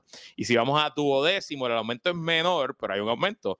333 dólares era la mensualidad promedio en el 2017 a 389 en el 2022. O sea que es un aumento de 60 dólares al mes, 600 dólares al año. Eh, más o menos un aumento como de 15%. Y en las matrículas los aumentos son similares. El pre-pre en el 2017 era 505, en el 2023 611, el duodécimo, la matrícula era 686 y en el 2022-23 era 779 dólares. Yo creo que lo que está pasando aquí es un fenómeno, eh, aquí se van a morir y es los colegios que han ido cerrando, los colegios del medio, los colegios clase eh, mediadero, eh, porque los colegios élite súper caros que valen 20 mil pesos al año, esos colegios siguen llenos y aunque quizás tienen menos estudiantes que antes porque hay menos, hay menos, eh, eh, menos jóvenes que antes, menos niños que antes, siguen siendo colegios que aparentan estar sólidos financieramente y que tienen demanda para cobrar 20 mil pesos al, año y, y, se llenan. Y de hecho hay algunos hasta con lista de espera. Eh, las personas pobres pues van a la escuela pública, esto nunca ha sido un tema, nunca ha estado en su presupuesto un colegio, pero los colegios del papá y mamá de clase media, que los dos son trabajadores, que se sacrifican y que echan para adelante y que incluso se, endeudan para pagar esa, esa matrícula y esa mensualidad, ahí es que yo creo que están sufriendo. Y si no ve cuáles son los colegios que han cerrado la última década, no ha cerrado San Ignacio San José, no ha cerrado Robinson ni Matel, ha cerrado el Buen Pastor, ha cerrado La Milagrosa, ha cerrado los Espíritus Santos, La Piedad, este, y esos son los del área metro. En el, resto de, la isla debe haber mucho más. Eh, y siento que por ahí va el asunto. Ahora el tema es si la clase media se va a ver obligada a meter a sus hijos en las escuelas públicas, que ha sido algo que la clase media puertorriqueña ha estado reacia a hacer, qué sé yo, desde los 70, desde los 80 para acá. Eh, si ahora más de los 80, más, de los 80. Si ahora con hijos, hijas de clase media, eh, los políticos se van a alistar y ponerle presión al Departamento de Educación para que mejore. Sí, este, Porque yo, no sé si Puerto Rico sería un mejor país si la mayoría de los niños y niñas de, de, de todos y todas nosotras fueran a escuela pública si los hijos de los políticos fueran a escuela pública, las escuelas públicas serían mejores, uno tendería a pensar que sí, ¿no? Eh, así que yo no sé si al final esto es necesariamente malo, eh, pero sin duda el, efecto está ahí y el bolsillo está ahí. Y ahora que tú y yo estamos eh, calculando y sumando y restando, pues, pues, es mucho dinero. Mucho dinero. Oye, te voy a decir algo. Aquí hay una, de, de, esta historia, la frase que más me voló la cabeza y un poco resume lo que yo he venido diciendo y lo que hemos venido diciendo en este espacio sobre el tema de los colegios eh, esta frase, ellos entrevistan a Carmen López, que identifican como madre de un estudiante. Y ella dice, y cito, la puedo dejar a las 7 de la mañana en el colegio, hay seguridad y sé que no le va a pasar nada. Y tengo la seguridad de que tengo una enfermera con comunicación directa. ¿Por qué esta frase es emblemática de lo que nosotros estamos hablando? Porque la inmensa mayoría de las familias en Puerto Rico que toman la decisión de poner a sus hijos en colegio es por la comodidad de que tienen estudios supervisados, o sea, horario extendido hasta las 5 de la tarde porque trabajan de 8 a 5 y tienen que dejar a los muchachos haciendo algo eh, eh, en lo que ellos van a trabajar y los dos trabajan, o no tienen la flexibilidad de salir a buscar a los nenes o lo que sea, y no tienen familiares que les puedan buscar los nenes, eh, qué sé yo, pues, porque pues, la realidad del país es esa. Lo segundo, porque da una estabilidad, una, cierta eh, aspiración de seguridad, porque lo que dice esta señora es que puede soltar la muchacha, el muchacho a las 7 de la mañana, que ella entiende que va a haber seguridad ahí porque hay una responsabilidad del colegio, pues si yo te estoy pagando, pues tienes que mantenerlo seguro, además de que hay un liability del colegio, si le pasa algo al muchacho de adentro, eh, y, y, que tiene un personal auxiliar de enfermería. En ningún momento en esta frase, la señora está, entre, está diciendo que es que ella está en el colegio porque la educación que recibe su hija la prepara para la universidad o la prepara para el futuro. Exacto. No hay ningún, de hecho, en la historia completa, no hay ningún reconocimiento de que en efecto la calidad educativa de los colegios en Puerto Rico, en general, en general, es sustancialmente superior a la calidad educativa de las escuelas públicas en Puerto Rico. De hecho, sabemos ya que las joyas de la corona del Departamento de Educación, entiéndase, UHS, eh, CROEM, CROE, que es la de Ceiba, eh, University. una que está en Villalba Nueva, que también es residencial, eh, y otras escuelas, hay varias, pero digamos, esas cinco que son las joyas de la corona del sistema, sustancialmente outperform a estudiantes de colegios privados, incluyendo colegios privados prep school, que son los colegios que tú mencionas de 20 mil pesos. o sea, que no es un tema aquí. O sea, aquí no estamos hablando de que la gente pone a sus nenes en colegio porque los quiere poner, porque el colegio le está dando una mejor educación. Aquí la mayoría de las familias ponen a sus nenes en colegio porque además de que quizás pueden sacrificarse y hay un tema de sacrificio por darle una mejor, una mejor educación a mi hijo, lo ponen por la estabilidad de, tener la seguridad y la certeza de que ese muchacho, esa muchacha está en, un lugar seguro, entre comillas, porque los papelones en colegio sabemos lo que pasa en colegio, sabemos muchas cosas. Sabemos, sabemos. lo, dijo Yamcha. Yamcha tiene una canción muy, muy famosa. Búsquela, no lo voy a decir aquí. lo sabemos, lo sabemos. Recuerden que el que está al lado mío, el cabezón es Guainabito y yo soy Guainabo Curious. yo sé, yo sé. Yo, sé, pues, según la gente. Yo sé, yo sé. No me tienen que contar, yo lo sé. Así que esto es una ficción de seguridad. Tampoco es que estamos hablando de que... nos escriben aquí en el chat, Anthony, por ejemplo, que una de las ventajas de un colegio es que falta una maestra y le ponen una maestra sustituta y los muchachos siguen aprendiendo. En muchas de las escuelas públicas, yo no sé si es así todavía, pero pues el, maestro no venía para la calle todo el mundo, tú sabes. y, no, no lo mandan ya para la calle, ya no lo mandan para la calle, pero y ahí el departamento lleva varios años tratando de crear un programa de maestros sustitutos. Pero, y, que lo que iba a decir, todo lo que tú acabas de decir, que pueden llegar temprano, que se pueden quedar hasta tarde, que tienen programas después de la escuela, todo eso el departamento de educación lo puede hacer. No, lo hace porque no, y ya lo está haciendo en muchos sitios. No lo hacen más porque quizás no le da la gana o porque cuando eran 1100 escuelas era más difícil, pero ahora que son 400 y pico escuelas, mano, ¿por qué no? El programa. Y honestamente, yo quisiera vivir en una sociedad que no haya que pagar colegios privados. El que lo quiera pagar lo hace por, por decisión, por, porque, porque sí si yo tuviera un varón, yo te, y yo, y, y, tuviera, yo te garantizo que va para el Colegio San José, no tiene, tiene cero chance de oportunidad, pero eso es porque es algo mío, de mi de mm. tradición, de familia, de porque la institución me gusta y si tengo los fondos para pagarlo, lo voy a pagar. Pero ojalá viviéramos en una sociedad donde no hay que pensar en eso, como le pasa a la mitad de nuestra audiencia que está en la diáspora, a la inmensa mayoría de las personas que nos escuchan en Estados Unidos que tienen hijos, sus hijos van a escuelas públicas. Y, y, es un tema de que, pues, claro, porque lo, el político de donde vive nuestro podcast escuchas de la diáspora, muchas veces su reelección depende de que esa escuela elemental, intermedia y high school esté de show. hija de puta, y que los muchachos se gradúen para las mejores universidades y que tengan acceso a los mejores deportes. Y aquí, como eran las escuelas de los pobres, pues no nos importa tres carajo. Sí, y, y, y, y hay un tema que yo creo que es lo más, lo más trascendental que tiene la propuesta esta de reformar el sistema, de descentralizar el sistema, en las famosas estas juntas escolares electas, eh, que es un poco modelando al, a, lo que, lo que pasa en Estados Unidos. Claro, ahí está el problema del rico de la politización, pero hay un accountability y les voy a mencionar algo. Para la época de Aníbal, me parece que fue. Sí, Aníbal. se empezó con Sila, se siguió con Aníbal. Había un programa de las escuelas que se llama Escuela Abierta. Y ese programa. y, la, casa y la Casa de la Juventud también. sí, pero ese programa, pero particularmente Escuela Abierta, ese programa de Escuela Abierta eh, esencialmente abría la escuela hasta las 6 de la tarde. Y, y el Departamento de Educación hizo un acuerdo de colaboración con el Departamento de Recreación y Deportes. Y entre los dos diseñaron programas de deporte. Mayormente era deporte, pero habían otras cosas, pero mayormente era deporte. Y se hicieron, eh, las canchas estaban operando y todo ese tipo de cosas.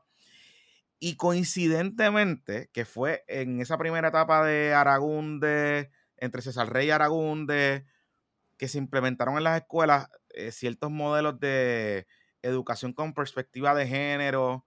No se llamaba así, pero era algo por ahí, como que se hablaba de eh, educación para la paz y toda esta cosa. Y hubo unos, eh, unas reducciones sustanciales, sustanciales marcadísimas en deserción escolar. Se redujo la deserción escolar, se pudo retener estudiantes durante ese periodo. Eh, durante ese periodo. Digo, siempre se iban, pero se pudo retener estudiantes durante ese periodo. Se bajó el tema de la violencia en las escuelas. Aquí, lo que pasa es que no nos acordamos, pero aquí hubo un momento dado que aquí había escuelas que tenían detectores de metales en las entradas, de lo violenta que eran, de lo violenta que eran, y de las guerras que habían en las escuelas, y de armas, y de cuchillas, y todas esas cosas.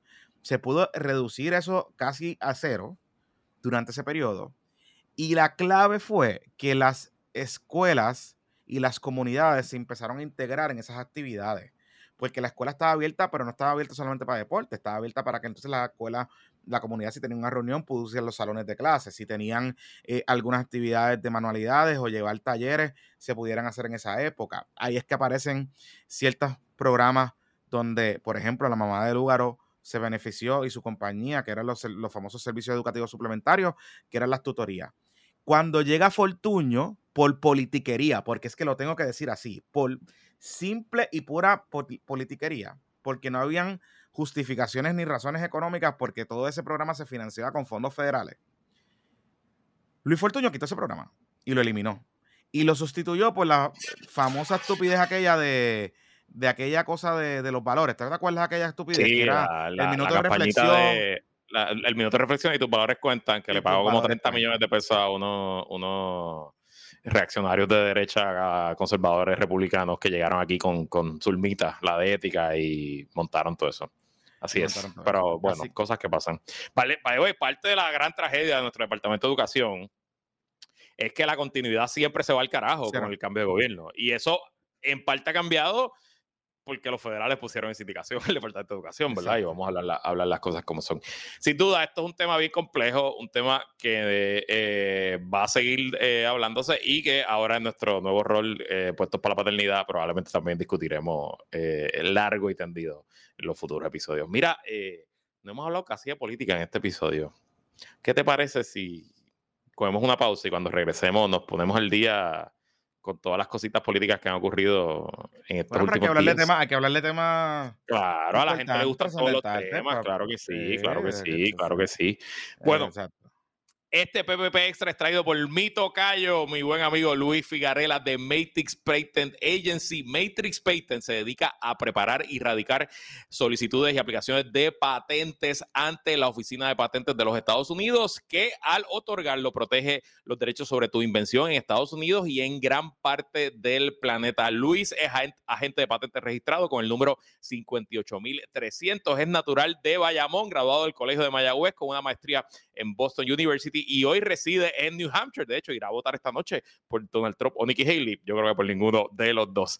Eh, el trabajo de Luis como agente de patente es lo mismo que haría un abogado de patente, lo que se llama el, el prosecution, que es preparar, radicar y también negociar con el oficial examinador del gobierno las dimensiones de tu patente. Si alguna vez has pensado en proteger un invento, comunícate con Luis. Su primera orientación es completamente libre de costo. Lo puedes llamar al 603-557-8420, 603-557-8420 o le puedes enviar un correo electrónico a luis.mxpatent.com, luis.mxpatent.com. Desde el 2006, eh, Luis ha tramitado con éxito sobre 160 patentes para clientes de todos los Estados Unidos, incluyendo más de 50 patentes para clientes de de Puerto Rico. Así que ya lo sabes, si estás buscando proteger tu invención, chequea al buen amigo Luis Figueroa de Matrix Patent Agency. Bueno, Johnny. Kikito se Kikito. Dito. Noticia vieja, fue el viernes en la tarde que ya habíamos grabado el episodio, no lo habíamos discutido, pero. Pobre Kikito. Se Kikito. Pobre Kikito. Jennifer tenía razón. Jennifer tenía razón. Pero viste, no sé si te diste cuenta que Jennifer ha sido. Está pisando, eh, pateando el caído. ¿Cómo así? Ok, so. Kikito siempre fue aliado de Jennifer y en algún momento el año pasado esa alianza se rompió. Eh, las razones, los rumores han sido múltiples. Mi teoría es que Kikito le dijo a Jennifer para ser su candidato a Washington y Jennifer le dijo que no, que no le interesaba y que se, se buscó a, a Elmer Román. Y desde el momento ha habido mucha estridencia entre Jennifer y Kikito. Kikito ha sido bastante fiscalizado de Jennifer González, le ha dicho mentirosa. Fue Kikito quien trajo a colación de que Elías Sánchez supuestamente estaba ayudando a la campaña de Jennifer. Eh, entre otros, asuntos. Y en algún momento en noviembre, la campaña de Jennifer, a través de sus portavoces, mandó un comunicado de prensa diciendo, asegurando que Kikito se iba a quitar, que Kikito no iba a ser candidato. Y eso, pues, eh, se recibió whatever en noviembre y ahora, el viernes, luego de que Quito se hace su anuncio, pues Jennifer ayer lunes estaba en un evento público y contesta preguntas. Y esencialmente, un poco como hacemos nosotros, momento de poca humildad. Eh, empezó a decir, yo lo dije, y a barrer el piso con Quiquito, esencialmente, a decir que no tenía liderato, que no quería ser comisionado residente y que, y que se buscara otra cosa que hacer con su vida. Por el otro lado, el gobernador Pierluisi fue muy elegante, dijo que estaba triste con la salida de Quiquito. Escuché ayer un rato a Ramón Rosario, a Iván en Noti1 también tirándole flores a Quiquito, obviamente buscando los votos de Quiquito para el, gobernador. Oye, aunque sea un 1%, ese 1% el gobernador lo necesita. Al final del día la política se trata de sumar y multiplicar, no de restar y dividir. Eh, y no sé si algo que pudiera ser hasta positivo para Diego, porque al final del día se sale un republicano, así que ya los republicanos tienen un solo candidato el papel. Bueno, tienen dos, porque William técnicamente es republicano, así que esa no está importante.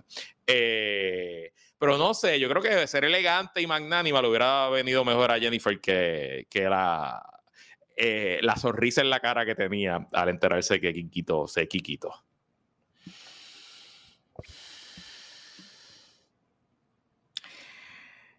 Lo que yo no entiendo es cómo Kikito decidió gastar dinero en un anuncio.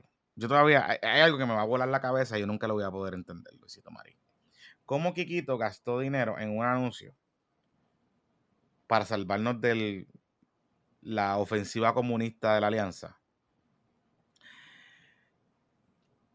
Lo, lo pautó porque ese anuncio lo pautó. y en vez de dedicar esos recursos a buscar los endosos, pautó un anuncio de televisión. Yo, eh, eh, hay cosas que yo nunca voy a poder entender. Yo, yo siento que eso fue un, un último intento desesperado de tratar de lograr algún tipo de apoyo a su candidatura. Eh, él tenía que estar bastante claro que no, no tenía primero, el, mero hecho de que no había conseguido los endosos y que se le estaba haciendo muy difícil, ya te habla eh, de, de, lo que le estaba pasando. Presumo que él en sus llamadas y en sus visitas y en sus conversaciones, muchos PNP le decían contra, Kikito, yo te quiero mucho, tú me caes bien, pero mi candidato es William o mi candidato es Helmer y que él pues simplemente hizo la matemática. Y tengo que decirte que dentro de todo, para un político que reconoce que no tiene oportunidad y que se quita justo mucho tiempo antes de, para evitar cualquier papelón, pues no habla necesariamente mal de Kikito. Y él, presumo que tiró ese anuncio el año, eh, la semana pasada, gastó todo el dinero que tenía en eso, lo, editó, lo produjo, lo sacó, lo pautó, no sé dónde lo pautó, me imagino que debe haber sido una pauta bien limitada. Eh, y con eso intentó levantar dinero, a ver si con ese último intento él veía que su mensaje pegaba, veía que tenía algún tipo de reacción y eso pues le lo hacía repensar su decisión de quitarse no creo que haya mucho más que analizar eh, de esa movida. Era el, el Hail Mary. Estás perdiendo por, estás perdiendo por, por 18, te quedan dos minutos, pues tira por ahí para abajo a ver quién coge esa bola, a ver si cae un touchdown y, y, podemos empatar la pelea con dos o tres jugadas defensivas buenas. Eh, así que siento que por ahí, por ahí va el asunto. Sí, y se convirtió en un meme, obviamente. Este, no solo del PNP, se convirtió en un meme de Twitter PR, de Twitter Palestina y de Twitter Victoria y todas esas cosas. Así que eh, nada, hoy Metro le preguntó, que eso yo creo que fue un poquito troleo de Metro, pero bueno. que es una historia bien cabrona de cuando se quitó Quiquito de hoy. Pero bueno, ajá. Entonces la historia fue que le preguntaron que se le habían ofrecido una plaza. Una plaza, sí. Y entonces él dijo como que no, nadie le ha llamado. Se recordemos que este fue el mismo que dijo en una entrevista en Pelotadura. ¿Se acuerdan? Quiquito. Quiquito dijo que le habían ofrecido de todo. Tribunal Supremo, este, agencia, secretario de Estado, presidente, no sé qué carajo. De eso a nada. Entonces, yo creo que también para tener caído, Pipo cogió el lunes y endosó a William Villafán. Endosó a William. Pero es que obvio. Y de hecho, yo estoy seguro que un poco eh, a Kikito se le hacía difícil conseguir los endosos, porque la gente que te iba a recoger los endosos, porque vamos a decir, pues si Kikito se está posicionando como adversario de Diego, pues la gente que te va a recoger los endosos son gente de Pierluisi, pero la gente de Pierluisi ya está alineada con William, excepto por Edwin Mundo, todo el mundo está alineado con William, así que él llamaba y decía, mira, eh, me recoge los endosos. Ay, chico, discúlpame, es que ya le estoy recogiendo endosos a William. Y no, se quedó, se quedó sin espacio y él, yo sé que era su sueño y era su ambición personal, pero ni un minuto de break. Más break tiene Ana Irma Rivera la de convertirse en comisionada residente que lo que tiene Kikito. Muy a pesar de Kikito y sus campañas de miedo. Bendito, bendito. Mira, pero hablando de campañas, eh, no teníamos ayer, por fin, Jennifer González entregó sus numeritos para el mes de diciembre. Háblame de, eso, cuéntame. cuéntame. Ok, levantó una cantidad buena, levantó 144.376 dólares en el mes de diciembre, no es una cantidad pequeña. Claro, el gobernador Pelvisi levantó 566.879 eh, en el mes de diciembre, o sea que el gobernador levantó 5 a 1. Pero vamos, levantó 144. El problema para Jennifer es que en diciembre gastó más de lo que levantó. Le gastó, estoy leyendo del nuevo día Gloria Rick eh, gastó 173.703 dólares en diciembre, se gastó 30 y pico de mil dólares más, 29 mil dólares más de lo que gastó en, eh, de lo que levantó en el mismo mes, incluyendo que gastó 10.389 dólares en anuncios, porque eso fue, recuerda que en diciembre ya hizo su relanzamiento ahí en la casa de Barbosa en Bayamón. Y esencialmente, pues ese fue el gasto principal. Pero de todos modos, yo no creo que haya gastado 170 mil pesos en ese evento en Bayamón. Yo no veo cómo rayo ya gastó esa cantidad de dinero. Así que hay un gasto de dinero grande de parte de la, comisionada en ese mes que, no sé, a lo mejor hizo una encuesta, a lo mejor hizo grupos focales, a lo mejor gasto de research, otras cosas. Eh, pero, pero, al fin del año, Jennifer termina con un millón doce mil dólares en la cuenta versus Pedro Pelvisi que tiene cuatro millones cuatrocientos mil dólares. Y si el ritmo de recaudación se mantiene con el gobernador levantando cinco veces más mes por mes de lo que levanta la comisionada y el gobernador gastando menos que la comisionada, diablo, Jonathan, yo no sé si para la primaria el gobernador va a tener 7 millones de pesos y Jennifer no va a tener la cuenta. Eso es lo que te iba a decir. Porque la tendencia está fea. Está fea. Y ya me, y ya me dijo Edwin Mundo que ellos no van a empezar a pautar quizás hasta marzo. Claro, seguro, claro que no.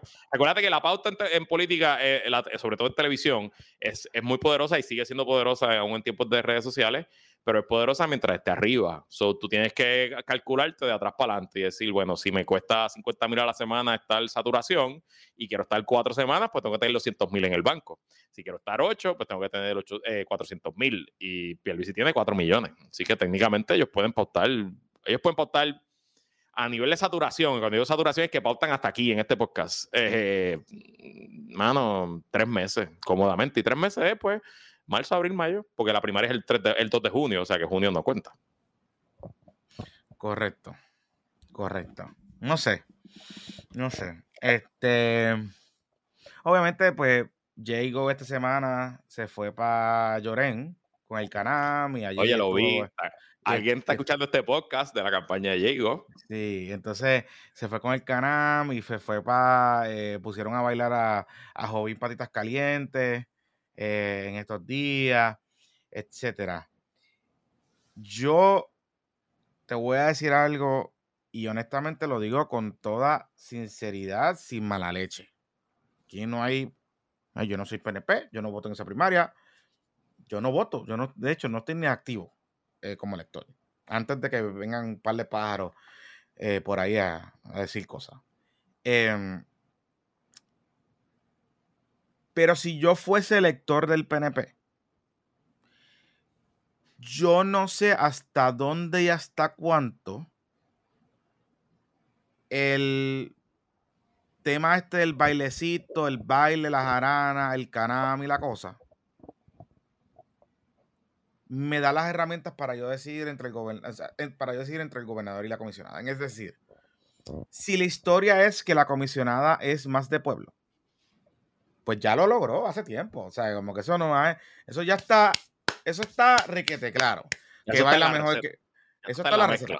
Que baila mejor que el gobernador, que baila, que, que, que le gusta la sandunga, que le gusta el jangueo, que le gusta. Eso ya está, mira. Eso ya está ahí. Está en la receta. Ahora, si el tema es que el gobierno va por mal camino y que el gobierno va por mal camino, ¿cómo es que tú convences a un elector que, que probablemente tú le caes bien, que probablemente la comisionada le cae cabrón? ¿Cómo tú convences a un elector del PNP serio que pueda decir, coño, Pipo no me encanta, pero el gobierno parece que hay una estabilidad en el gobierno. Parece que no es que todas las cosas están pasando, pero parece que hay ciertas cosas que se están haciendo que pasen, ¿no? Em, ¿Cómo es posible que, la comisionada le quiero dar el break? Me está diciendo que ella lo puede hacer mejor, pero no me está dando las herramientas para saber. Más allá de lo de Col 3. Que ese sigue siendo el talking point, eliminar Col 3. Yo te voy a decir algo aquí, right true. Jennifer no va a poder eliminar Col 3. Claro que no. O sea, el gobierno federal no le va a permitir al, gobierno local de Puerto Rico eliminar la agencia con la que ellos están hablando todo el tiempo. Para el de los chavos. Eso no va a pasar. Ella va a votar al sobreviviente, a, este pájaro, a, a la voy. A la voy. Claro que sí. Pero que va a eliminar Col 3, claro que no. Claro que no. Y una, una, algo que denota que esta campaña no está logrando convencer al core de la base PNP, particularmente de la base de Chavito, es el ritmo de donativo. Olvídate de, olvídate del gobernador, olvídate del gobernador puede llegar a 7 millones de pesos, olvídate. El gobernador está pudiendo, o sea, la campaña del gobernador, anti tío Andy y Titicari, están poniendo a coger el, el, el, eh, el bejuco y decirle a los muchachos, tíreme chavito, mire lo que estamos haciendo, mire dónde, dónde vamos. Eso claramente la comisionada residente no lo está pudiendo hacer.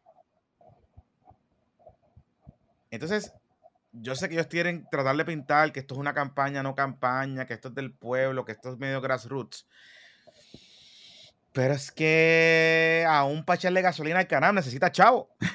¿Me entiendes? O sea, como que y es que, de nuevo, cuando empiece, cuando empiece la campaña por aire de Pierluisi, se va a sentir, usted lo va a sentir, y usted quizás no va a votar en esa primaria, pero usted lo va a sentir. Pues imagínate los electores de esa primaria, y el, el boquete va a, ser, va a ser duro, va a ser difícil, de nuevo. Vamos a ver una encuesta del nuevo día en algún momento entre febrero y marzo. Probablemente veremos una de noticias también y veremos cómo va el asunto. Pero si esto cuando empiece la campaña paga, está empate o cerca, muy difícil para la comisionada. Muy, muy, muy difícil. Lo veo, tai, lo veo, tai, lo veo bien, Tai, papo. muy difícil. Pero nada, vamos a ver qué pasa. Bien, Tai. Mire, ya para despedirnos, hoy se vota en New Hampshire. Este, espérate, espérate, antes de, antes de despedirnos, antes de despedirnos, antes de despedirnos. Ok, hoy es la vista preliminar. Hoy estamos creando ah. Eso es verdad. El hoy es la vista preliminar de del alcalde de Dios. Pero me llamó la atención que el alcalde de Dios está pidiendo chavito. Montó, montó hizo para su campaña. Digo, el, el vigía reportó de que están corriendo por WhatsApp unos mensajes que el alcalde estaba pidiendo a la gente que done a, su defensa. O sea, lequi, lequi, lequi, lequi, lequi, lequi. Pero el vigía no ha podido corroborar que en efecto los mensajes sean ciertos, pero tampoco los ha negado nadie cercano al alcalde suspendido de Ponce, Luis Irizarry Pavón. Recuerda que esta vista preliminar, que es el segunda etapa en los procesos criminales en Puerto Rico, eh, la fiscalía tiene que presentar más testigos, tiene que presentar más evidencia y convencer a un juez que por preponderancia de la prueba hay suficiente evidencia para que se vea el caso en juicio. La de Guillito duró meses, la vista preliminar. Duró casi dos semanas, tres semanas y se alargaron en meses, como que duró muchísimo tiempo. En el caso del alcalde de Ponce, la regla 6, que fue eh, eh, la primera etapa, duró apenas dos horas. Eh, el gobierno solamente presentó un testigo. Habrá que ver cuántos testigos presentaron y cuánto dura. Pero lo importante aquí, más allá del caso criminal, ¿verdad? Que si el alcalde se le encuentra causa, pues va a ir a juicio y tendrá que entonces la posibilidad de, que lo encuentre culpable y que vaya a la cárcel. más allá de lo criminal, en lo político, recuerden que el Partido Popular negoció con el alcalde que si él salía bien de esta vista, le iban a permitir aspirar como alcalde a la reelección en Ponce. Eh, claro, hay una complicación porque si sale bien, la fiscalía puede ir de nuevo en alzada. No sé cómo quedaría el acuerdo ahí, pero vamos a decir que sale bien, pues técnicamente se queda en la papeleta, es el candidato a la reelección alcaldía en Ponce. Si sale mal, el acuerdo que el alcalde firmó con el partido y que fue ratificado por la Junta de Gobierno es que el alcalde va a retirar su aspiración. Y de hecho, tiene una fecha, tiene una fecha. O sea, si, no pasa nada al 28 de febrero, el alcalde tiene que renunciar. Ese es el acuerdo que, ellos firmaron. Claro. Como ustedes saben y los que escuchan este programa hace mucho tiempo, pues yo les he dicho aquí que estamos ante un alcalde que no tiene ningún tema, en, ningún problema en mentir y que te mira a los ojos y te miente. Así que yo no le pongo mucho peso a su acuerdo, pero eso es lo que él firmó. Si se le encontrara causa, va a haber una primaria en el PPD y pudiera ser una primaria eh, sangrienta, porque presumo que la vicealcaldesa, la alcaldesa interina Marley Cifre va a correr. Presumo que Tito Fulquet de representante va a correr. Y me, me, están hablando de este señor Graham, que había aspirado a alcalde de Ponce en el 2016, si no me equivoco, por el Partido Popular, que también estaría interesado en correr. Y eso sería una primaria flash, porque tendría que empezar a correr ahora los tres. También se ha hablado de una algo que especial para llenar la vacante, no sé, pudiera ser un, un Me surge la duda, es que a mí me surge la duda, me surge la duda, porque estoy un poquito confundido. Y, y, un poco, o sea, la ley, el código electoral actual le permite sustituir a candidatos a los partidos hasta una fecha límite que es esencialmente cuando se manda a imprimir las papeletas. Correcto. Esa es la fecha límite. Pero entonces, ahora viene la pregunta técnica y es, ¿tú puedes sustituir un candidato por una persona que no dentro del periodo de erradicación de candidaturas, puede, que era hasta el 31? Ah, porque entonces ahí es que me surge la pregunta, que fue lo que le hice la pregunta a Toñito, porque entonces si lo puedes hacer, pues está bien, pero si no, la alcaldesa tuitera no, no, no, va a poder aspirar. puede hacer. Lo que va a hacer el partido es que va a abrir un proceso especial con unos términos acelerados y todo el que quiera radica cumpliendo con esos términos. Mm, mira, parece que están comentando la delegación ponceña de que Graham es candidato, es el candidato ah, mira. Qué interesante. O sea, que Marlisa es la candidata al alcalde. Por eso, pero eso explicaría muchas cosas, Luisito. Tío, Marlisa, ha aprovechado su, su por eso te digo. Para, proyectarse y bien por ella. No, no, por eso te, que hacer.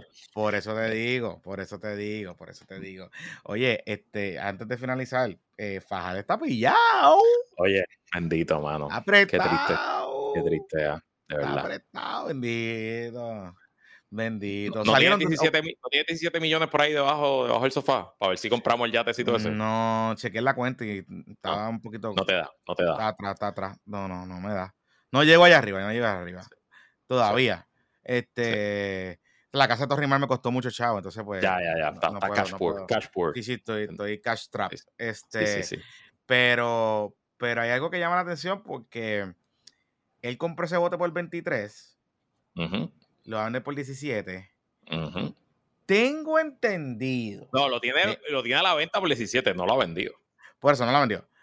Tengo entendido, tengo entendido. Y me dicen algunas fuentes de ese mundo que este fue el yate que él fue a buscar cuando estaba de vacaciones, cuando lo votaron.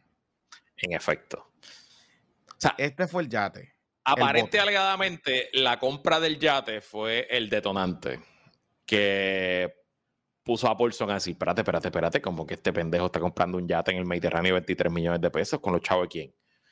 y, de hecho, cuando se rompe la relación y lo despiden, él está en el Mediterráneo en el yate y él tiene que arrancar de. De hecho, hay una foto, hay una, hay una foto que no creo que la borraron, pero la debo tener por algún lado en alguna de las carpetas eh, de ese mundo, de Glendy en el yate, en ese, en, ese periodo. El yate, el yate tiene, pueden dormir 10 personas en camarote, o sea, tiene piscina, tiene cocina. Y en ese viaje, en ese viaje, aparentemente él no estaba solo. Él estaba con un corillo. Bueno, claro, seguro. Tú, pues, ya tú llegas a ese nivel, tú ya con tu entourage. No te vas a comprar un yate así de grande patina más. No, pero estaba con Corillo que era muy similar al Corillo del party de Palomino. Donde le dio la, bofeta. Sí, sí, sí, sí, sí, sí. Pero otra de las cosas que dice esa historia del nuevo día es que también ya vendió, ya vendió el apartamento de, del San Regis. Ya salió de él. Donde está que que lo habían baneado, que no pudo usar las facilidades y qué sé yo, pues parece que vendió. Pero recuérdate que él tenía varios, él tenía varios allí. Ah, ok. Pues vendió uno, vendió uno. Y le, y le, sacó, le sacó, le sacó como 3 millones en ganancia. Sí, sí. Ahí, yo te, ahí te tengo que decir que no sé por qué, no sé por qué me da, me huele. Y un poco que la prisa, más allá de que pueda estar cash trap, este, este, Fajad, es que quiere hacer cash los assets rápido. ¿Por qué? ¿Recuerdan en la demanda, en las primeras, una de las primeras demandas, que las primeras cosas, una de las cosas que se hablaba era de las ventas o que él se había adjudicado ciertas cosas o que se había quedado como que con un apartamento, con propiedades o con cosas? Vaya usted a saber si es que quiere hacer rápido el cash, porque es más difícil después probar cosas. ¿Me entiende? No sé. Porque mm, el Discovery es de atrás, o sea, de la fecha de la demanda para atrás. Ah, claro, pero. ahora. Yo, yo creo que él está liquidando assets porque necesita, tiene que estar gastando un montón. Además, que no está generando porque él cobraba salarios, cobraba comisiones, cobraba otras cosas que ya no las está generando. Así que presumo Que, que, tiene vamos, que. Vamos para otro jugador, lo que cojo aquí a Estefan, que se levantó. Sí, a Estefan se levantó. Nada, rapidito. Eh, estamos grabando martes, son las dos y media del mediodía. Eh, ahora mismo están los electores y las electoras en el estado de New Hampshire votando, los electores republicanos. En la primaria, eh, mm, todo el mundo espera que Trump gane eh, cómodamente esta noche. El índice de encuesta 538, que es un, resumen, ¿verdad? Que agrega todas las encuestas públicas, tienen a Trump con 53.9%, ganándole casi por 20 puntos a Nikki Haley, eh, que está en 36.3%. Pero habiendo dicho todo eso, New Hampshire es un estado que ha sorprendido en el pasado y que los favoritos han perdido. Fue New Hampshire que le dio la victoria a Bill Clinton, que lo convirtió en el comeback kid en los 22 y de ahí llegó a la presidencia. New Hampshire le dio esperanza a Hillary Clinton después de que Obama le ganara en Iowa y que esperaba a todo el mundo que iba a ganar en New Hampshire y ganó Clinton en, en, New Hampshire. Este, así que habrá que esperar. Si yo tuviera que apostar, si esto fuera puesto para las apuestas, mi pick sería Trump ganando cómodamente esta noche y se acaba. Esencialmente, yo creo que se acabaría la carrera por la presidencia republicana, pero habrá que ver qué puede hacer Nikki Haley. Lo más noticioso del fin de semana no tuvo que ver ni con Trump ni con Nikki Haley, fue que el domingo en la tarde, el gobernador de la Florida, Ron DeSantis, se retiró se salió de la contienda luego de haber gastado. Pobre Ron, pobre. Estoy todavía preocupado por LeBrook. El pobre Derek, no sabemos qué estará haciendo el pobre Derek, saludito si nos está escuchando, em, que era el patroncito, el único patroncito eh, de DeSantis que, que, había en la comunidad.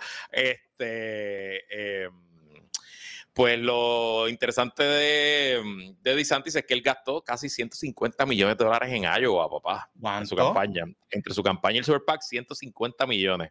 Terminó pagando casi a 6 mil dólares el voto. A 6 mil dólares por cada voto que obtuvo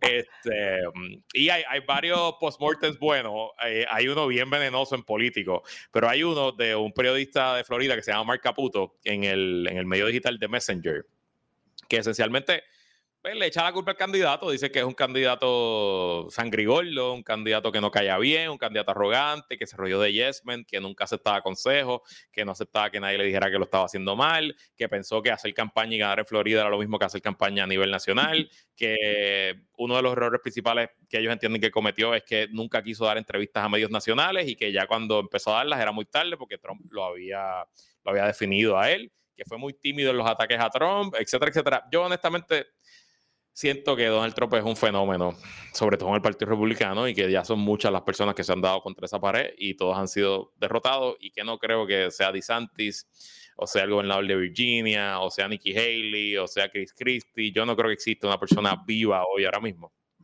que dentro del Partido Republicano pueda derrotar a Donald Trump. Y siento que esa es la realidad, esa es la política actual en los Estados Unidos y no creo que haya mucho que pueda pasar para que eso cambie. Mira, Luisito, este, hablando, hablando de eso, ven acá. No me queda del todo claro. Donald Trump ganando la presidencia, o sea, ganando la, candidatura a la presidencia del Partido Republicano, derrotando, derrotando a Joe Biden. Vamos a asumir que eso pase. Ok, ajá. ¿Donald Trump pudiese correr dos términos consecutivos? No, no puede. No, porque, porque cuenta el, la cantidad de... por eso. O simplemente se queda, pues te puede quedar, ¿verdad? Pues, él dice que quiere ser dictador, pero no, no, él solamente puede estar un cuatro años más. Porque la, es, la Constitución habla de términos de dos términos. O sea, de, dos términos, punto. No, no dice consecutivo. Puede servir dos términos, se acabó. Esa es la enmienda de la Constitución que se hizo para allá, para, después de que murió Rupert. Es una enmienda de los 40, 50 por ahí. Sí. Así que no. Estamos bien, estamos bien. Que la fuerza lo acompañe. Yo creo que eh, hemos cubierto muchos temas. Estefan ya está listo para comer. Estefan ya se levantó y listo para comer. Estamos, estamos molestos, estamos indignados. Gracias, Estefan, por, por estarnos tu tiempo y darle esa siesta de una hora y media para que pudiéramos grabar este episodio. Así mismo es. Si usted quiere ver los cachetes de Estefan, vaya a YouTube, véanos en YouTube si nos está viendo versión audio busque, búsquenos en YouTube para que le vean los cachetitos a Estefan. Mm. Eh, estamos tirando, estamos, tirando cosas aquí. Nada, que la fuerza acompañe. Se me cuida, muchachos. Bye. Bye.